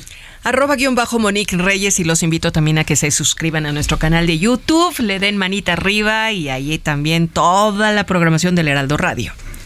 Roberto Es- Martínez. Toda mi cuenta en redes sociales, algo como Beto MH-bajo. Nos pueden Así es, ahí está. Eh, vamos con unas historias que de las que tenemos que estar pendientes, sobre todo para quienes son usuarios principalmente de Facebook. Ocho estafas más comunes en las ventas a través de Face. No caigas en trampas si conoces cuáles son las estafas más comunes como comprar a través de Facebook, que será más seguro. Tú tienes información, Robert, cuéntanos. Pues mira, Alex, justamente esto de andar vendiendo en internet, en línea, ha sido algo que se empezó a dar mucho más en este tiempo de pandemia. Pero aquí hay dos, digamos que dos puntos de vista.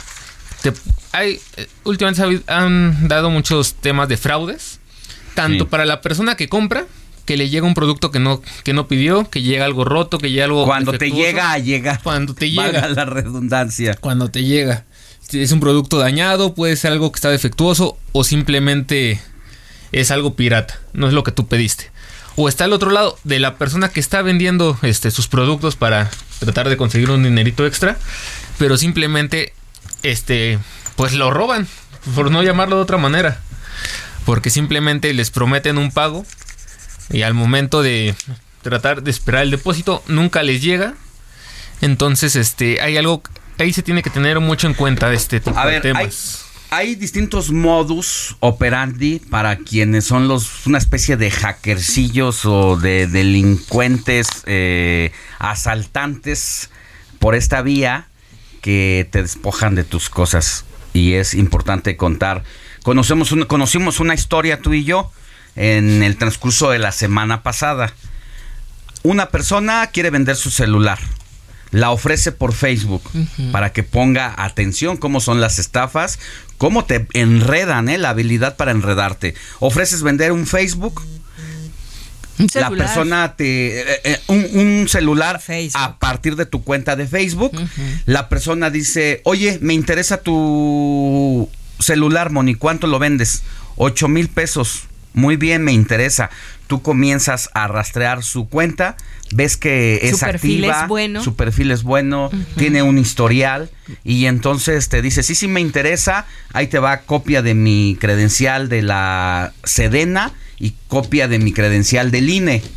Eh, y dime a qué cuenta te deposito. Antes de vernos, antes, de que me lo antes de, de vernos, porque dice, ¿puedes traérmelo a mi casa? ¿Dónde vives?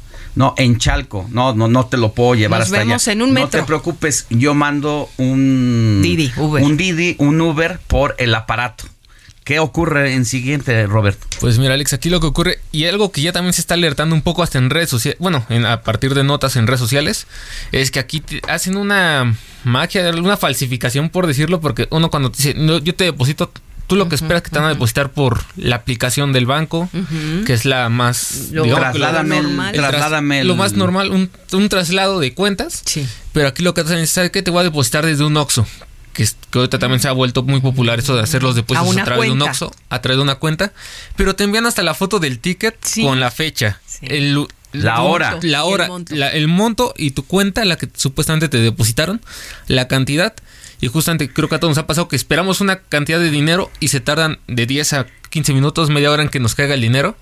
Entonces, mientras estás esperando esto, la persona te, te pide ya el Didi para que le entregue las cosas. El Didi tiene, tiene cierto tiempo para, digamos, que ya probar el viaje. Entonces tú ya cuando recibes toda esta información de su- sus identificaciones y todo, como que tienes algo de confianza en la otra persona. Porque dices, ya bueno, te deposito entre y porque ya te deposito y dices, no, ha de ser problema de mi banco. Todavía no ¿Saben- cae. saben Todavía qué? no Pues, cae. le dices al Didi, ¿sabes qué? O al Uber o el- la Toma. empresa que sea, dices, ¿sabes qué? Pues llévatelo, a lo mejor es bronca de mi banco. Tal vez este me caiga en un ratito.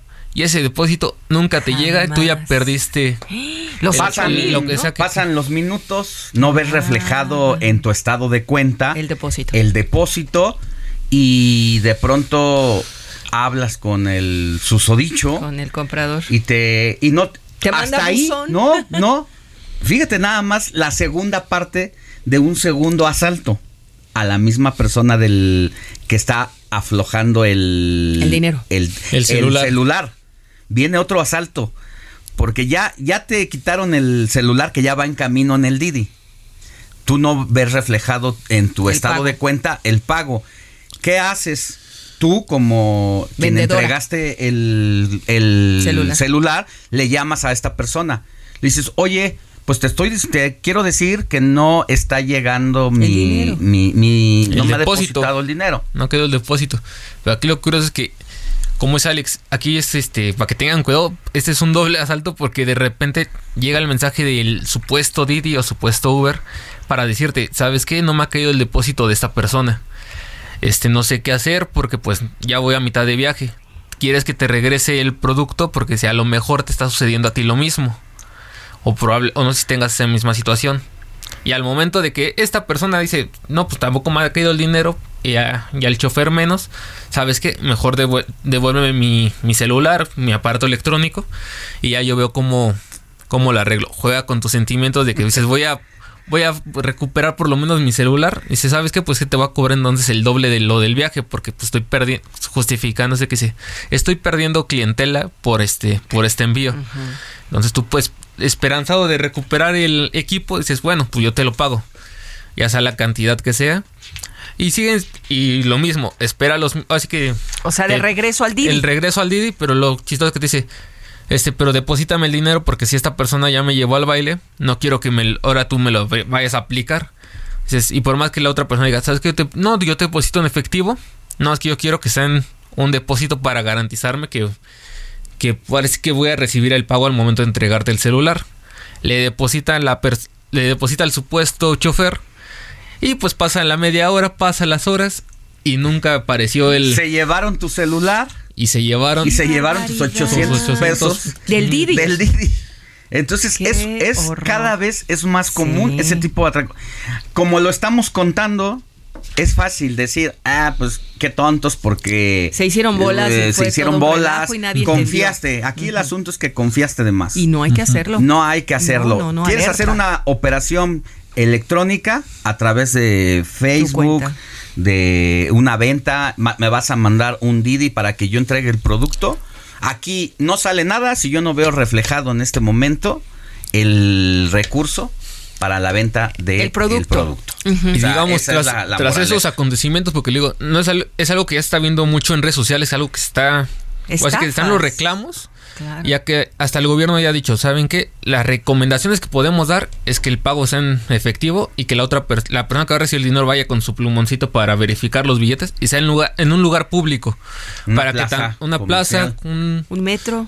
Una estación de metro, pues dicen que principalmente una plaza comercial porque ahí hay, Sí. hay Sí, más sí. seguridad todavía. Sí, todavía. Y para que tanto la persona que va a recibir el producto no salga estafado con que le den algo roto, algo mal, peligroso. pueda verificar el producto, tanto Sí. la otra persona pueda verifi- verificar el efectivo. Ahora que conocimos, eh, Robert y yo, esta historia, justo decidimos traerla aquí porque empezaron a llegarnos otras historias, otras historias y está subiendo de manera considerable la estafa a partir de la venta de productos de todo tipo A través en de el redes. Facebook sobre todo, ¿eh? Aguas con eso, ponga atención y ya sabe, la moraleja es, pues yo no Suelto. entrego nada hasta que no vea los recursos en mi estado de cuenta o esté en mis billetes que no Las son manos. falsificados en mis manos. Y que no está mal vender, la verdad, No, esto no, está, no, pues, está lindo. la- porque, se mueve, pues, la economía se mueve y es eh, parte de. Local, claro, pero hay que tener mucho cuidado, Sí. hay que fijarnos y hay que escuchar el informativo fin de semana para saber qué es lo que Estar al día de todo lo que Claro. pasa.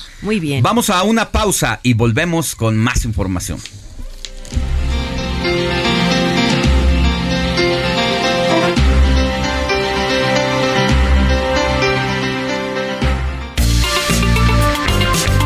La noticia no descansa. Usted necesita estar bien informado también el fin de semana. Esto es Informativo El Heraldo Fin de Semana. Regresamos.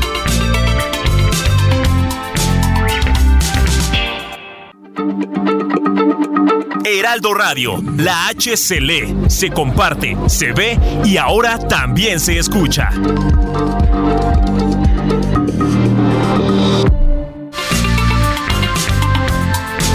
Siga en sintonía con la noticia. Alejandro Sánchez y el informativo Heraldo fin de semana. Continuamos.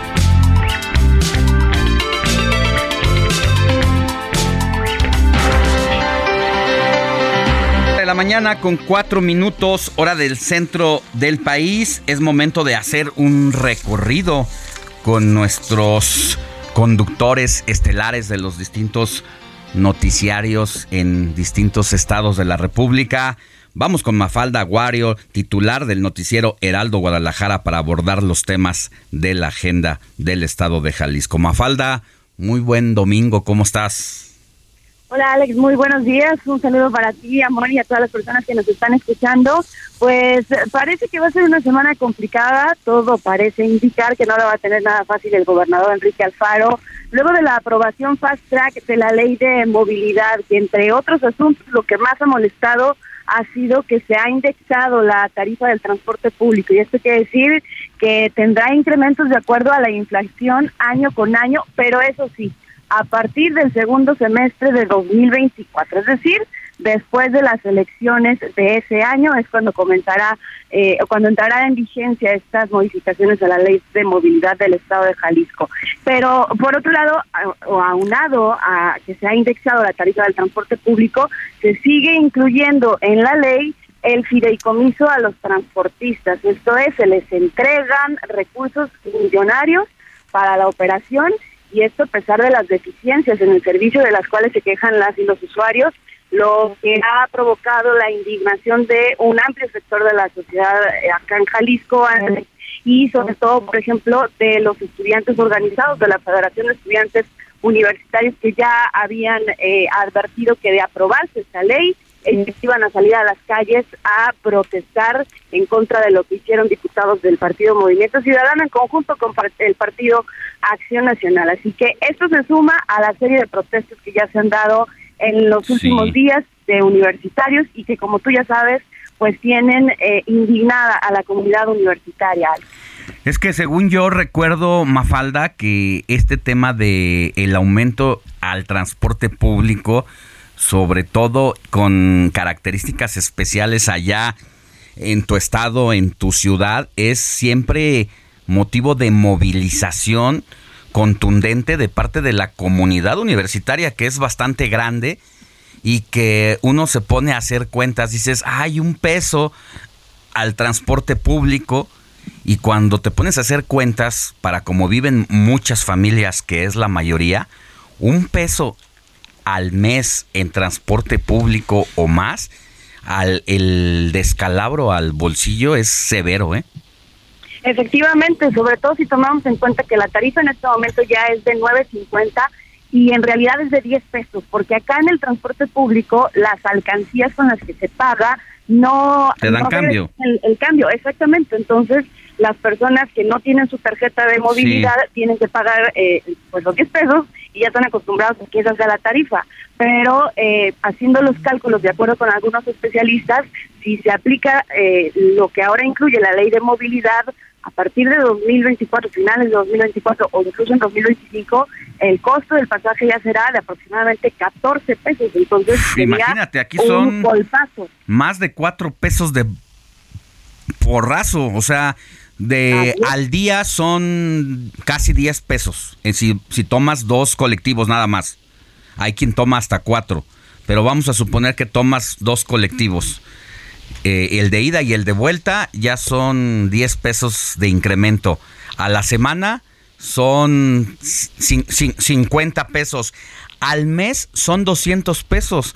¿Qué pasa con familias que tienen dos hijos y que tienen, eh, se la ganan de, en la meseriada o en un oficinista de un banco? Sí, es complicado el, el tema, por eso la movilización, por eso indigna. Sí, efectivamente. Y si tomas en cuenta que eh, incluso eh, la tarifa del transporte ha sido motivo para que muchos estudiantes dejen la escuela porque efectivamente ya no tienen cómo trasladarse. Eh, hay estudiantes que se trasladan al otro lado de la ciudad para poder ir a la escuela, pues es lo que provoca la molestia y veremos qué es lo que va a provocar el gobierno del estado. No sabemos si va a haber algún veto a esta ley, aunque pudiera adelantarte que es muy poco probable porque Ah. esta ley o todo lo que pasa en el Congreso en esta legislatura tiene visto bueno de Casa Jalisco, si no, no pasa. A- así es, o tiene visto bueno o lleva el pedido, ¿no? Directo. Efectivamente. Entonces, es. pues vamos a estar pendientes. Gracias, Mafalda. Al contrario, Alex, buen fin de semana. Buen día, hasta luego. Y allá un saludo a todos los eh, radioescuchas que nos siguen a través del 100.3 de FM y que recuerde que puede escuchar a Mafalda Warrior de lunes a viernes de 3 a 4 de la tarde por esta frecuencia radiofónica. Y ahora vámonos hasta Oaxaca porque allá está Pastor Matías Arrazola, titular del noticiero Heraldo Oaxaca, también para abordar temas de la agenda del Estado, a quien usted puede escuchar todos los días de 6 a 7 de la mañana y luego de 3 a 4 de la tarde a través de eh, la estación que tenemos allá, 97.7 de FM. Querido pastor, muy buenos días. ¿Tenemos a pastor o ya se nos... Se nos y no, sí, te escuchamos, pastor. Sí, Alejandro. A ver, a ver. Tenemos problemitas ahí, un duendecillo que se metió a la frecuencia de la comunicación entre Pastor Los, Lozano y nosotros. Eh, Pastor Matías Arrazola, titular del noticiero del Heraldo Oaxaca. ¿Cómo les están yendo a los oaxaqueños por allá en estos, en estos días? ¿Qué tal las lluvias empezando por ahí, mi querido pastor? Buenos días. ¿Qué tal Alejandro? Muy buenos días. Ahora Bueno, sí. pues las lluvias Te escuchamos hasta el momento no, no ha sido factor. Hasta el momento han dado una tregua durante estos días. Afortunadamente aquí en la ciudad de Oaxaca y en valles centrales y parte del estado. Lo que sí hay preocupación, Alejandro, déjame decirte, es la presencia de muchos migrantes ya en estos momentos en su paso por esas caravanas. Ya varias ciudades del istmo de Tehuantepec empiezan a sentir el problema por inseguridad y por todos los problemas que aqueja el eh, pues esta caravana que realizan precisamente en esta zona comunidades como Chahuites, Santo Domingo, Sanatepec, Santiago Nitepec, Juchitán y otros más, pues empiezan a tener ya presencia de muchos migrantes que empiezan a, a quedarse durante las caravanas y obviamente pues esto genere ya todo un problema. Me llamó la atención porque apenas ayer tuve contacto con gente de la Embajada de los Estados Unidos, donde nos estaban alertando sobre posibles fraudes que están cometiendo en contra de muchos de estos migrantes a quienes están prometiendo la entrada directamente a los Estados Unidos y esto ha generado todo un problema donde, bueno, pues tendremos algunos enlaces directamente con gente de la patrulla fronteriza para alertar sobre este asunto, porque lamentablemente pues los migrantes están siendo víctimas de fraudes, de plagios y además de extorsiones constantes por parte de quienes obviamente pues están participando en la delincuencia organizada. Un problema, un fenómeno que ha crecido en los últimos días y que bueno, en cada una de las caravanas que pasan por Oaxaca, pues también está generado generando otro tipo de problemas, Alejandro.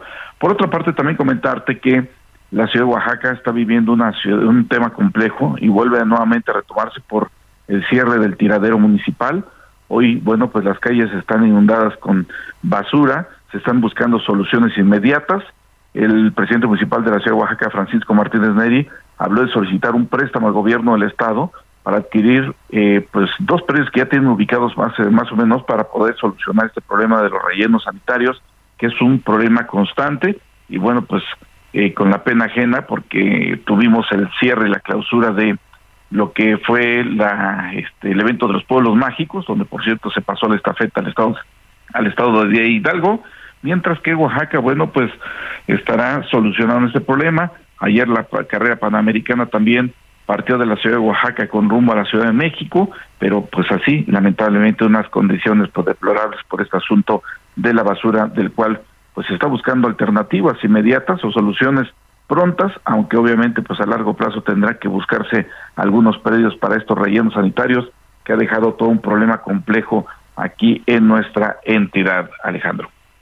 Muy bien, pastor, pues vamos a estar contigo la próxima semana. ¿Qué es eh, el secretario de Gobernación? ¿No va para nada allá en esta semana? Estuvo Monreal, pero no sé si tenga previsto. Estuvo Monreal, sí, se tiene previsto. Ya en alguna ocasión este, estuvo el secretario de Gobernación aquí en Oaxaca, más bien estuvo en la costa.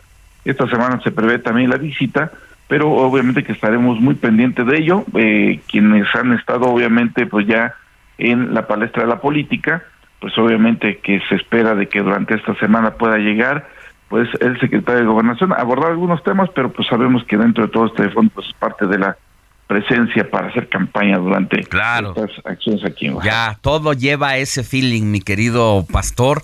Mucha actividad de parte del secretario de Relaciones Exteriores, de la jefa de gobierno, del secretario de Gobernación, de Ricardo Monreal, pero ya pensando anticipadamente en otros escenarios como trampolín político. Que tengas buen día. Igualmente, César, eh, perdón Alejandro, Alejandro Sánchez y, para todo el equipo del Y te escuchamos de 6 a 7 de la mañana y de 3 a 4 de la tarde. De lunes a viernes a través del 97.7. Abrazo. Gracias, otro de vuelta. Buen día. 9 de la mañana con 15 minutos hora del centro del país. Ya le hablábamos de este tema tan polémico que tiene que ver con el maltrato animal, pero sobre todo la cacería. La cacería, eh, la justicia de la naturaleza, nos, nos eh, interrogábamos al arranque del informativo, luego de que un directivo de la Federación Mexicana de Caza murió embestido por un búfalo. En realidad se trata del presidente de la federación, Mario Alberto Canales, quien falleció en Argentina, luego de que intentaba cazar en la provincia de Entre Ríos, en el noroeste del país. La Federación Mexicana de Caza emitió un comunicado de condolencias en el que se destacó que era un gran hombre y mucho mejor amigo y un conservacionista y luchador incansable por los derechos de los cazadores. O sea, realmente con todo respeto a su memoria y a que descanse en paz, no, no puedo entender estas contradicciones de ser un cazador, ¿no? Que utiliza artefactos explosivos, armas para atacar animales y al mismo tiempo decirte incansable, luchador por los derechos eh, de los animales, pues será más bien de los cazadores, ¿no? El comisario eh, de aquella región señaló que la víctima y otros acompañantes mexicanos con quienes había viajado a Argentina habían sacado los permisos correspondientes a la actividad de caza y turismo de aventura y precisó que solo Canales junto al guía estaba cazando el búfalo mientras que los otros estaban en otro campo cazando palomas. Agradezco que esté en la línea telefónica a Arturo Islas, quien ha sido un activista de verdad por los derechos de los animales. Y tratar contigo, querido Arturo, no, no quisimos dejar pasar este momento, este episodio, pues lamentable para una persona, para una, para una familia, sí, pero que al mismo tiempo esta actividad y lo ocurrido allá en Argentina, pues nos, nos acude y nos pone a reflexionar y preguntarnos en voz alta cuál es el destino que debe de tener la Federación de Caza en México, cuál es la realidad sobre el maltrato animal en nuestro país y en el mundo. Muy buenos días, ¿cómo estás? Buenos días, muchas gracias por la invitación, con, con, toda la disposición de platicar con ustedes. Gracias. ¿Por dónde empezarías en este tema de lo que pasó esta semana en el tema de la casa? Bueno, creo que tiene que ver mucho con estas contradicciones humanas que finalmente así son y que no me gustaría ponerme en un punto en donde seguir generando pues más polémica, ¿no? Sobre la muerte de una persona y mucho menos sobre ciertos datos que a veces nos hacen creer que tenemos la verdad absoluta. Tristemente o afortunadamente, eso será la decisión de cada quien en casa que nos esté escuchando. Sí. La cacería responsable, la cacería que tiene, eh, pues, eh, la que, requiere de la documentación permitida, de los permisos legales de los diferentes países que la engloban casi en todo el mundo. Aquella que es permitida, nos guste o no, sí aporta y abona muchísimo a la conservación.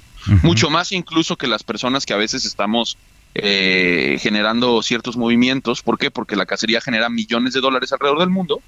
Y, por ejemplo, te puedo hablar de casos muy particulares, ¿no? Sudáfrica no tendría eh, muchísimas especies hoy en día si la cacería eh, no existiera. Es absurdo, ¿sí? ¿Cómo matando a un animal puedes conservar? Pues eh, tristemente vale más el animal vivo, por ende las comunidades lo protegen y cuando ese animal muere deja una derrama económica en el lugar importante que además ya por los diferentes lineamientos internacionales, esa derrama económica tiene que ir directamente a las especies y entonces eligen ¿no? el, el animal más viejo, que es el que se puede cazar. Si tú me lo preguntas, se me hace absurdo, pero es real. O sea, pero ¿cómo Arturo? Así es. Conserva más un cazador que fue a matar un rinoceronte allá que a lo mejor que nosotros hagamos una marcha. Sí. Quiero ser, quiero ser sincero. Que a mí me, que, que, yo diga qué triste, yo no, yo no, a mí, yo no entiendo cómo podemos conservar con una escopeta matando a un elefante, no, se, no me hace sentido.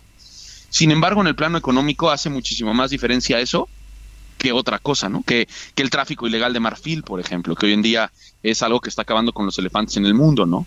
Y, y, y, para, para tres o cuatro toneladas se matan 35 mil elefantes. Es decir, es, decir, hay aquí una contradicción, sí, pero por ejemplo, el borrego cimarrón en México, pues no lo tendríamos si no existiera el proyecto generado desde el doctor Ceballos, quien ha sido un catedrático de la UNAM importantísimo, conservacionista, escritor del libro La Sexta Extinción Masiva y muchas más autorías, pero además promotor de, que en la isla Tiburón se protegiera al, borrego cimarrón y también en Baja California y en otros lugares de México. Sin embargo, es a través de la cacería.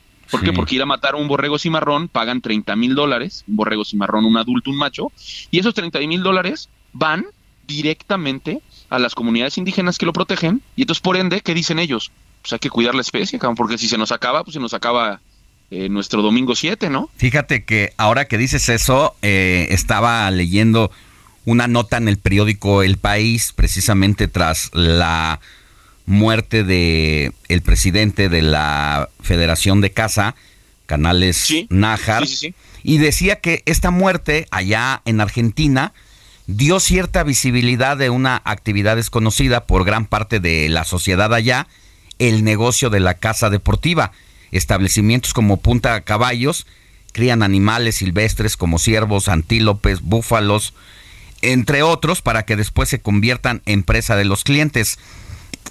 Y esta situación, junto con lo que comentas, me hace pensar más o menos en su justa dimensión también lo que tiene que ver con el tema de las corridas de toros, donde qué difícil decisión tomar si realmente se deben de cancelar las corridas de toros, cuánto eh, de la industria, cuántas eh, fuentes de trabajo que se generan en torno a ella estarían en riesgo al mismo tiempo. Totalmente, pero además de eso, eh, finalmente vamos a ser sinceros, ¿no? El toro de Lidia está generado y creado para eso y se vuelve un espectáculo, un espectáculo en donde pues los comensales como tal, si hablamos, si fuéramos estos consumidores adictivos de, de comida y de locura, pues yo siempre cuando, me lo pregunto, digo, pues tú, llevarías a tus hijos a ver cómo matan el toro. Hay gente que dice que sí, hay gente que dice que no. Yo, Arturo Islas Allende, yo no llevaría a mis hijos después de lo que yo les he tratado de inculcar a los niños. Pero lo que voy es que ahí no recae en una especie. Por ejemplo, si hay o no toros, los elefantes no les afecta. Si, hay o, si, si hay o no toros, los leones y los tigres no les afecta. Si hay o no cacería responsable, sí les afecta. Porque en el momento en el que se deje de darle valor a ese animal, es triste, es la realidad que el ser humano nos hemos generado. Es absurdo, a ver, por ponerte un ejemplo, es absurdo que valga más eh, el país con la mayor reserva de petróleo y de gas natural en el mundo que valga más el país con la mayor reserva de agua eh, potable en el mundo. O sea, es absurdo. Eh, los, seres humanos nos hemos generado un, un presente bastante absurdo, ambiguo y difícil de comprender, pero así es. Si la cacería responsable y cinegética la terminan, pues por ende muchas comunidades dejaría de interesarle el proteger a ese cierto animal que el cazador va y caza y deja mucho dinero. ¿Ya me entiendes? Por ejemplo, En, los indígenas, si va un cazador furtivo, que eso es lo que es muy duro, los cazadores furtivos, los cazadores que no tienen permisos, a los que les vale madre completamente todo, esos cuates, si un indígena llega a encontrarse un cazador furtivo en, la, en el campo cazando sus animales sin permisos, le van a aplicar la de las, la, de las eh, eh, eh, usos y costumbres y lo van a detener y lo van a torturar porque ellos están protegiendo su campo. Y eso pasa alrededor del mundo. A mí me pasó con los inupiats, que no puedes comprender que protejan tanto a los osos polares, pero van unos tipos a cazar osos polares y dejan 230 mil dólares por un oso. Y con eso se mantiene la comunidad todo el año. Entonces, a mí no me hace sentido. A mí no me gusta matar un animal de esa forma. Sin embargo, si la desaparecemos, Híjole. ¿quién va a ir a pagar? ¿Los grandes millonarios del planeta van a ir a pagarle a las comunidades? Qué situación tan, tan compleja y tan contradictoria como al final de cuentas somos los seres humanos y pues nos dejas esto aquí para la reflexión. Tomaremos partido de una u otra forma, pero es parte de la realidad, mi querido Arturo. Que tengas buen día y gracias por haber estado con nosotros. Gracias a ustedes y sobre lo de Mario Canales, pues qué lamentable son, estás en igualdad de circunstancias a veces y a veces no lo estás, a veces el animal está en desventaja. Todo ser vivo tiene derecho a defenderse, es un derecho ya que no lo tiene que establecer ni la ley ni los seres humanos como tal. La naturaleza lo tiene establecido. Hay leones que cuando cazan pierden la vida. Hoy le tocó a un ser humano y pues él tomó sus riesgos, ¿no? No me quiero imaginar si tiró a tres o cuatro metros y, y ese es el desenlace, ¿no? Gracias, que tengas buen día. Fuerte abrazo y buen día a ti y a todo tu auditorio.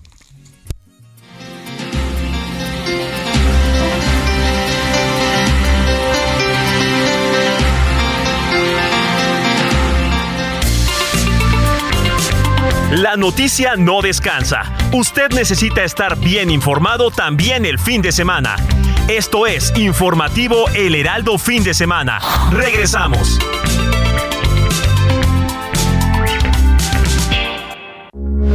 Heraldo Radio, con la H que sí suena y ahora también se escucha.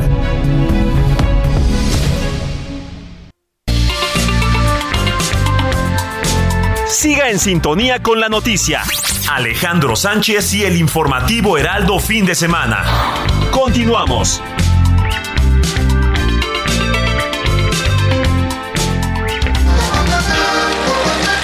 Cine con Eduardo Marín. Amarillo, negro, rojo.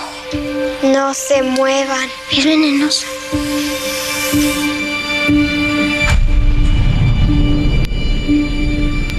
No los miren a los ojos.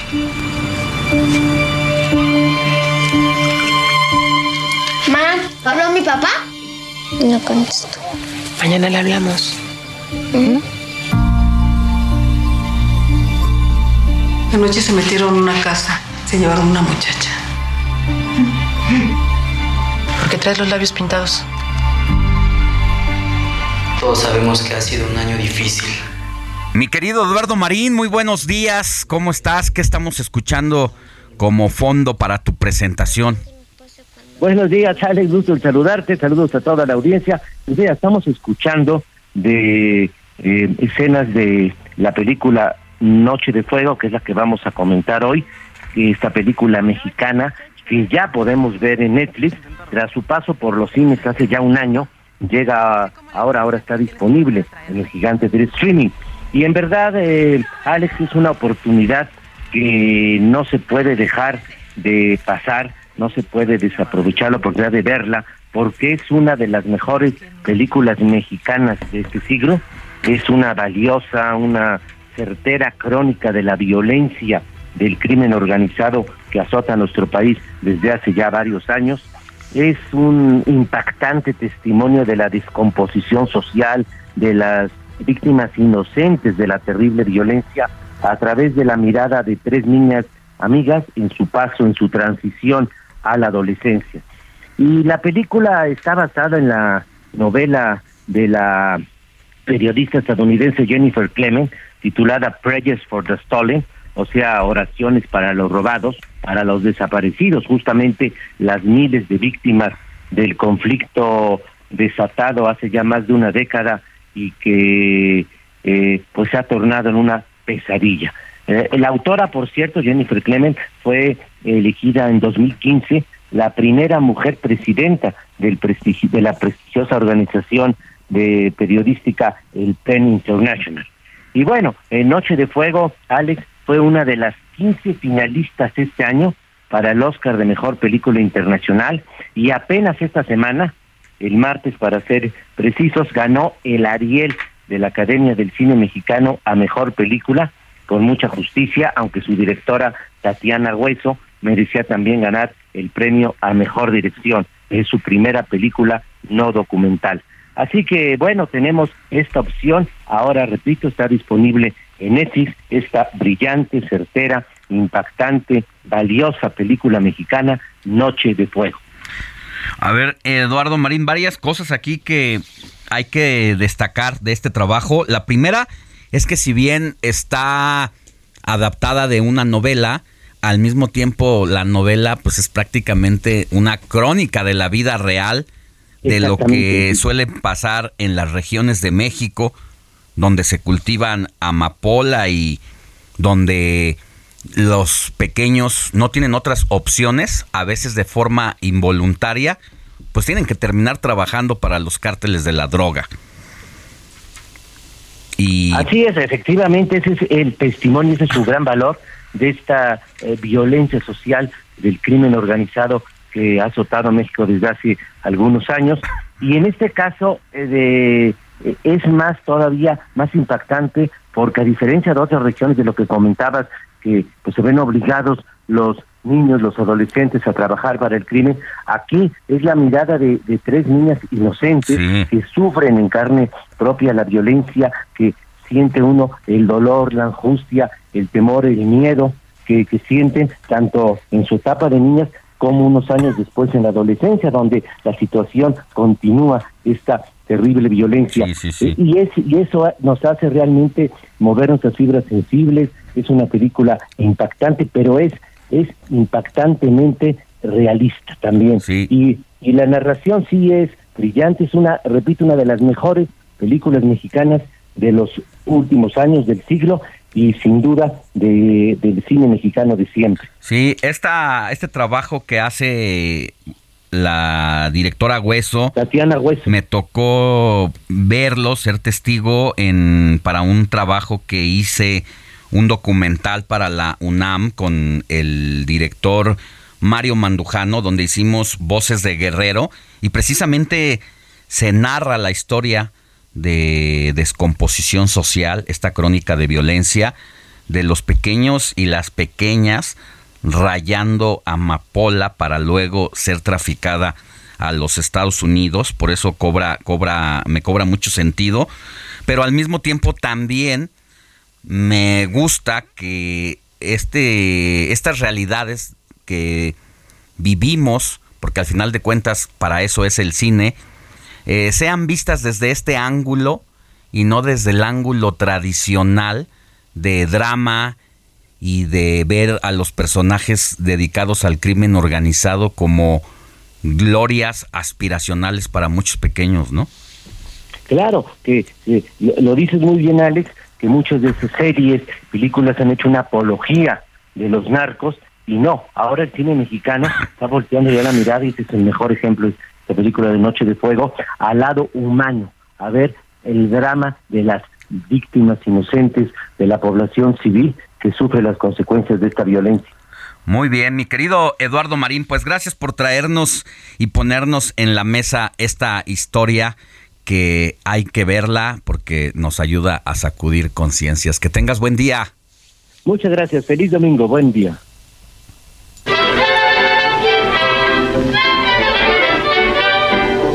panadero con el pan, el panadero con el pan, el panadero con el pan, el panadero con el pan. Tempranito va y lo saca calientito en su canasta para salir con su clientela por las calles principales y también la ciudadela y después a los portales y el que no sale se queda sin el pan para comer. Diga si van pronto a salir. 9 de la mañana con 37 minutos y ahí está este clásico de El panadero con el pan. ¿Por qué, Roberto Martínez? Sí. Justamente porque este 16 de octubre se celebra el Día Internacional del Pan. Este tiene como objetivo dedicar un día a uno de los alimentos tradicionales en todo el mundo, así como para dar a conocer su valor, valor nutricional e importancia en nuestra dieta diaria.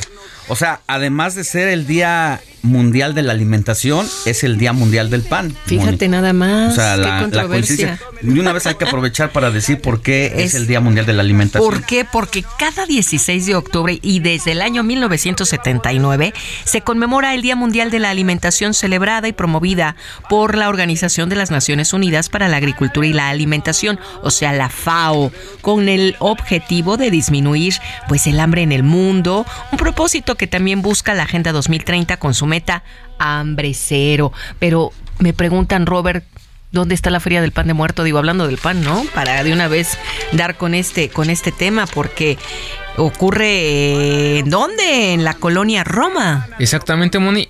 Este fin de semana, este sábado y, y hoy justamente termina el Festival del Pan de Muerto en un horario de 10, de la mañana a las 6 de la tarde en el Colegio México en la Roma. La dirección es calle Durango número 49 entre Mérida y Frontera, en la colonia Roma Norte, en la alcaldía Cuauhtémoc. qué rico. ¿Cuánto cuesta? La, la entrada cuesta 20 pesitos, pero tienes acceso a una exposición gastronómica, conferencias, conciertos, actividades infantiles y ponencias. Y probadas y, probar diferentes cantidades de pan. puede desquitar esos 20 pesos de verdad con mucho provecho. Mucho provecho. La sede Colegio de México en la Roma. Muy bien. Bueno, y justo debido pues a que estamos festejando este Día Internacional del Pan, pues hay que recordar también el incremento en los precios de los granos y productos de la canasta básica algunos de los alimentos de mayor consumo en México, pues también se han encarecido como el pan, lo que suma el aumento en otro alimento prioritario en la alimentación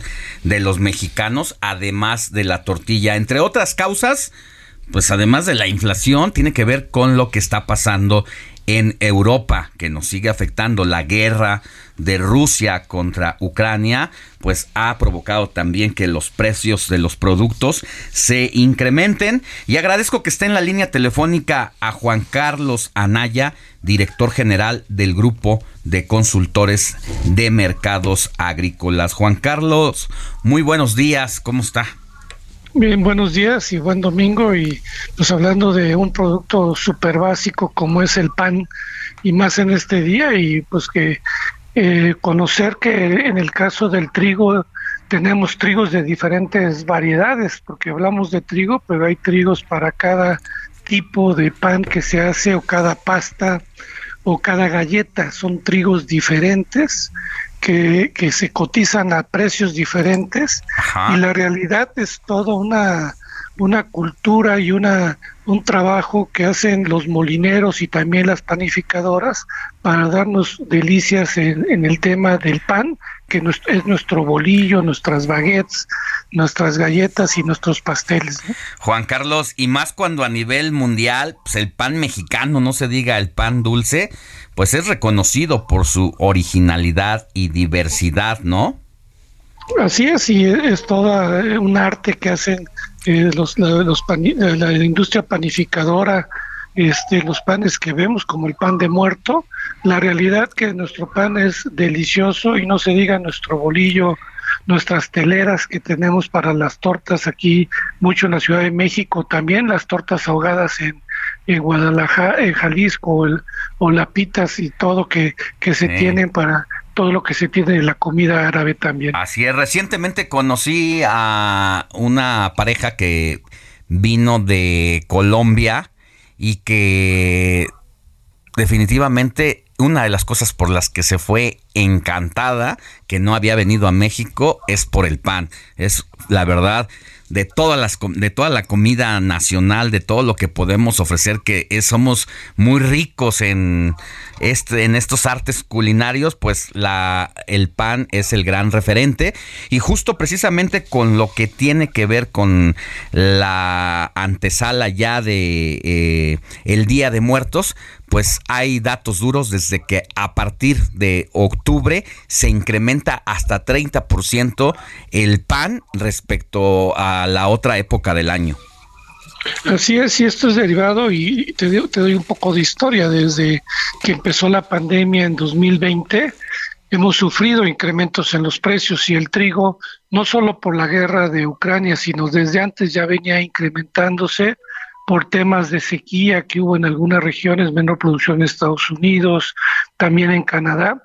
Y en lo que va de la pandemia Ahora el precio del trigo ha aumentado en un 75% y en lo que va del año, como tú señalas, ha subido alrededor del 25%.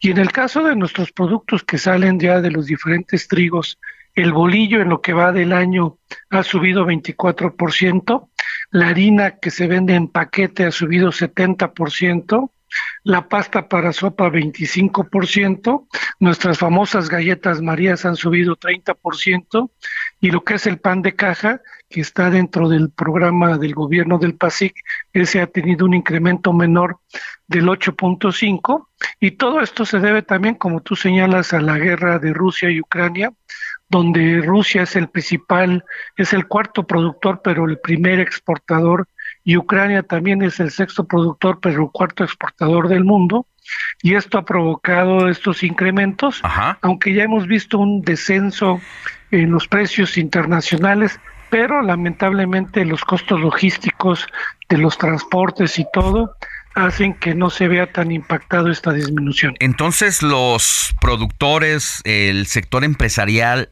de este sector realmente está pasando por un momento crítico porque me dice incrementos en, en la materia prima de hasta más de 70%.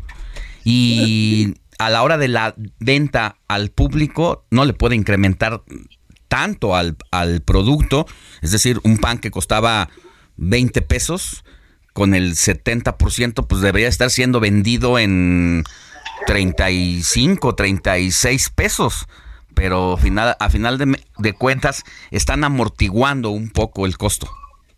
Sí, es que es derivado, el trigo no, no es el costo total de hacer un producto, tiene un impacto como del 40, 45%, y ya luego vienen otros costos que van teniendo, que es la electricidad, el gas, el local y algunos insumos. La movilidad la movilidad y el otro es que no puedes aumentar el precio porque si no también se te cae la demanda, mm. pero también ahorita hemos visto que ha caído el precio del trigo, se va a tener que ajustar. El tema es que se va a ajustar el costo de la materia prima, lo que tenemos dudas es que se ajuste el precio.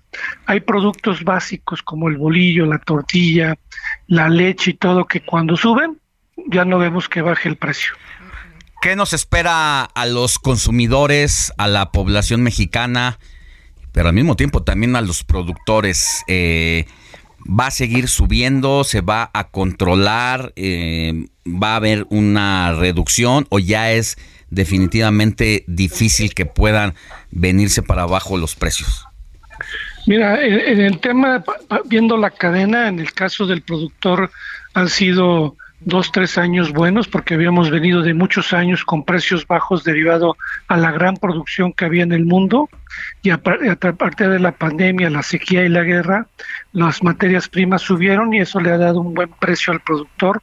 Entonces, lamentablemente esto está impactando en la inflación, pero ya también vemos que a partir de este mes de septiembre y octubre, la inflación ahí se ha mantenido, todavía vemos que va, puede haber algunas sorpresas, pero ya vemos venir una buena producción, principalmente en el caso de trigo en Rusia, en Canadá, en Australia, que creemos que ya no vamos a tener en estos productos incrementos importantes. Y en el caso de la tortilla que tú señalas, también, aunque estamos en precios altos, ya no vemos que, se incrementen en una forma sustancial los precios, aunque el mercado no tiene palabra. Sí, y aunque ya alcanzó precios precios pues que no estaban considerados y que creo que durante los últimos 20 años no había tenido este incremento de la noche a la mañana en cómo ha crecido y además que no se puede regularizar, o sea, la Procuraduría Federal del Consumidor no puede intervenir en fijar un precio, depende de cada colonia, de cada barrio y sobre todo de cada entidad. Tú dices la verdad, esto depende de la oferta y la demanda. Lo único que puede hacer el gobierno es contener, vigilar que no haya temas de especulación o acaparamiento, porque lo vemos en el caso de la cebolla. El caso de la cebolla, al productor le pagan 12 pesos y al consumidor 50%, un 300%. Yo creo que ahí es donde el gobierno tiene que intervenir a ver en el proceso de cada cadena que no haya abusos en los márgenes de comercialización.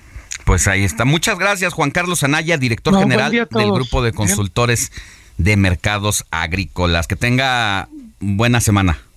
Buen domingo a todos. Hasta luego. Y, y, bueno, pues México, 300 variedades de pan, entre los que destacan en este momento el pan de muerto, los polvorones, las orejas, las conchas, las banderillas, los cuernos, el ojo de buey. ¿Qué te gusta, El beso. A mí me gusta el beso. El beso, la conchita. Los cuernitos. Ah, los cuernitos. Hay quien dice que los garibaldis los también. Los garibaldis son deliciosos. Pero también. bueno, a Ay, mí me gusta la, con, la el pan blanco y si es con nata, híjole, qué tremendo. O el biscuit con nata. Qué tremendo. No, no, La no, concha Me voy a comer una. No puedo decir la marca del, del restaurante, pero hace 15 días me comí una concha con nata. ¿Está en el centro? Está en todos lados, Mona. Ah, yo sí, Eh, yo sé luego cuál, yo sé a cuál vas. luego te traigo un- Yo voy a uno que está en el World Trade Center abajo. no, ¿Será no, no ese? es ese, es ¿No es parecido. ese? Es Ah, ok, parecido, ok. pero no. Hay una panadería en la Condesa, no voy a decir el nombre, que es muy famosa, tiene el nombre de un país del continente europeo, que es buenísima, sus conchas de nata, su pan de muerto No, con hombre, el brazo de gitana de nata. ya. Ese es lo delicioso. Bueno, ya le echaste la... ¿Qué? Ya ¿Ya me- sabes cuál es? Sí, ay, Pero pues no he estamos dicho el de nombre, caray. Quien, está en el micrófono de ¿Quiénes este son? momento. ¿Quiénes son? A ¿Quién ver. es Roberto Martín? Por favor, presenta sangre nueva a la sangre nueva. por Gente favor. joven. Pues mira, ahorita está Diego Iván que nos va a platicar de algo que está ahorita se está ocurriendo en este momento, que es el Real Madrid-Barcelona. Ya nos adelantaba este Mile de este clásico, clásico español, que ahorita el Madrid va en el minuto 35, va ganando el Real Madrid 1 a 0, pero este clásico tiene algo en especial, principalmente en el uniforme del Barcelona, que está resaltando. ¿Y ahora dónde Diego metiste la mirada, Diego? nos va a Miren, contar. Pues muchas gracias, Robert. Este, pues les comento, fíjense que hay algo bien curioso alrededor de este partido, ya que se sabe que el patrocinador principal del Barcelona se convirtió Ajá. a partir de hace un- menos de un año. Exactamente. En este año se convirtió la plataforma de streaming Spotify. Mm. Entonces, con esta colaboración, Su bueno, principal patrocinador. su principal patrocinador. Inédito, no había ocurrido. Eh, pues casi no, porque No. se Spotify compró la mayor parte de las acciones del, del grupo. Y además le cambiaron el nombre al, al estadio del Barcelona. Hasta ahí llegó el patrocinio del. Spotify. Ahora es- Pues es Spotify No Camp. Exacto. Y ahorita estamos escuchando de fondo la canción del rapero Drake, God's Plan. Este, ya que este. Bueno, escuchemos un poquito A de ver, la canción. A ver.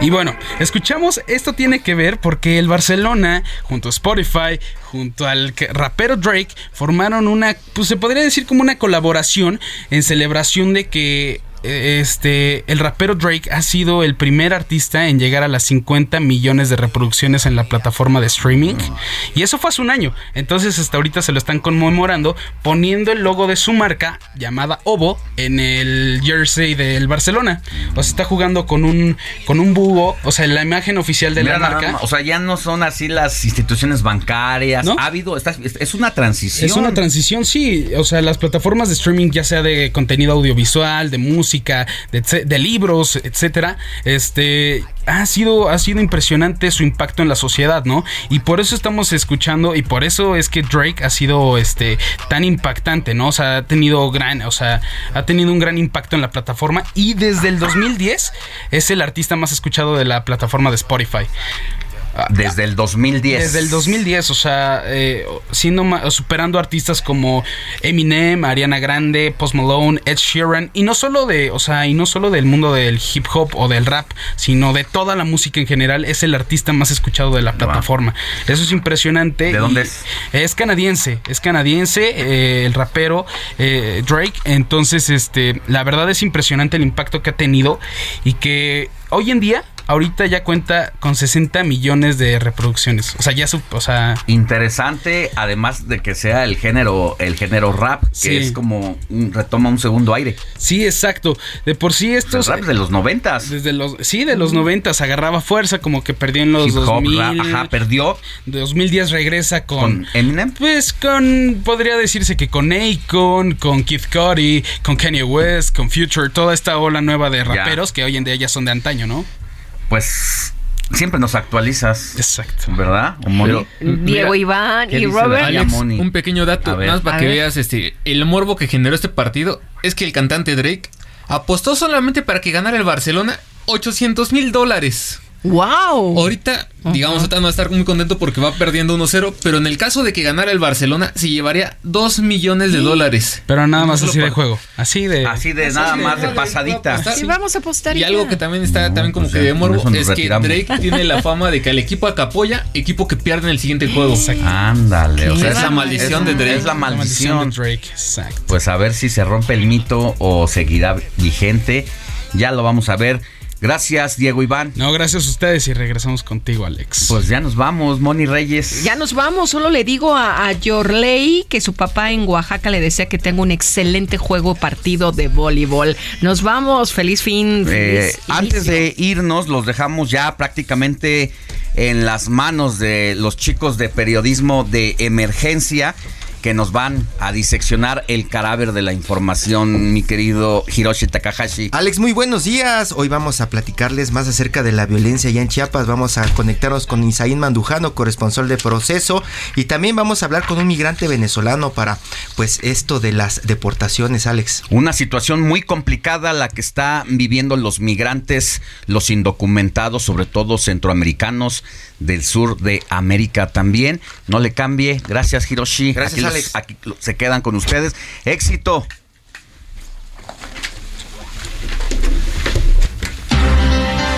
Van a hablar con un migrante Contra las cuerdas con Alejandro Sánchez en El Informativo. Heraldo Media Group presentó Alejandro Sánchez y el informativo Heraldo fin de semana. La información y el entretenimiento que usted necesita para estar enterado también en su descanso. Por el Heraldo Radio, con la H que sí suena y ahora también se escucha.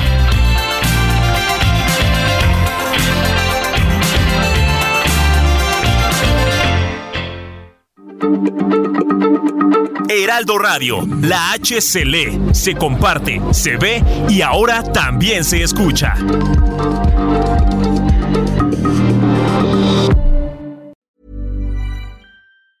Ever catch yourself eating the same flavorless dinner three days in a row? Dreaming of something better? Well, HelloFresh is your guilt free dream come true, baby. It's me, Kiki Palmer. Let's wake up those taste buds with hot, juicy pecan crusted chicken or garlic butter shrimp scampi. Mm.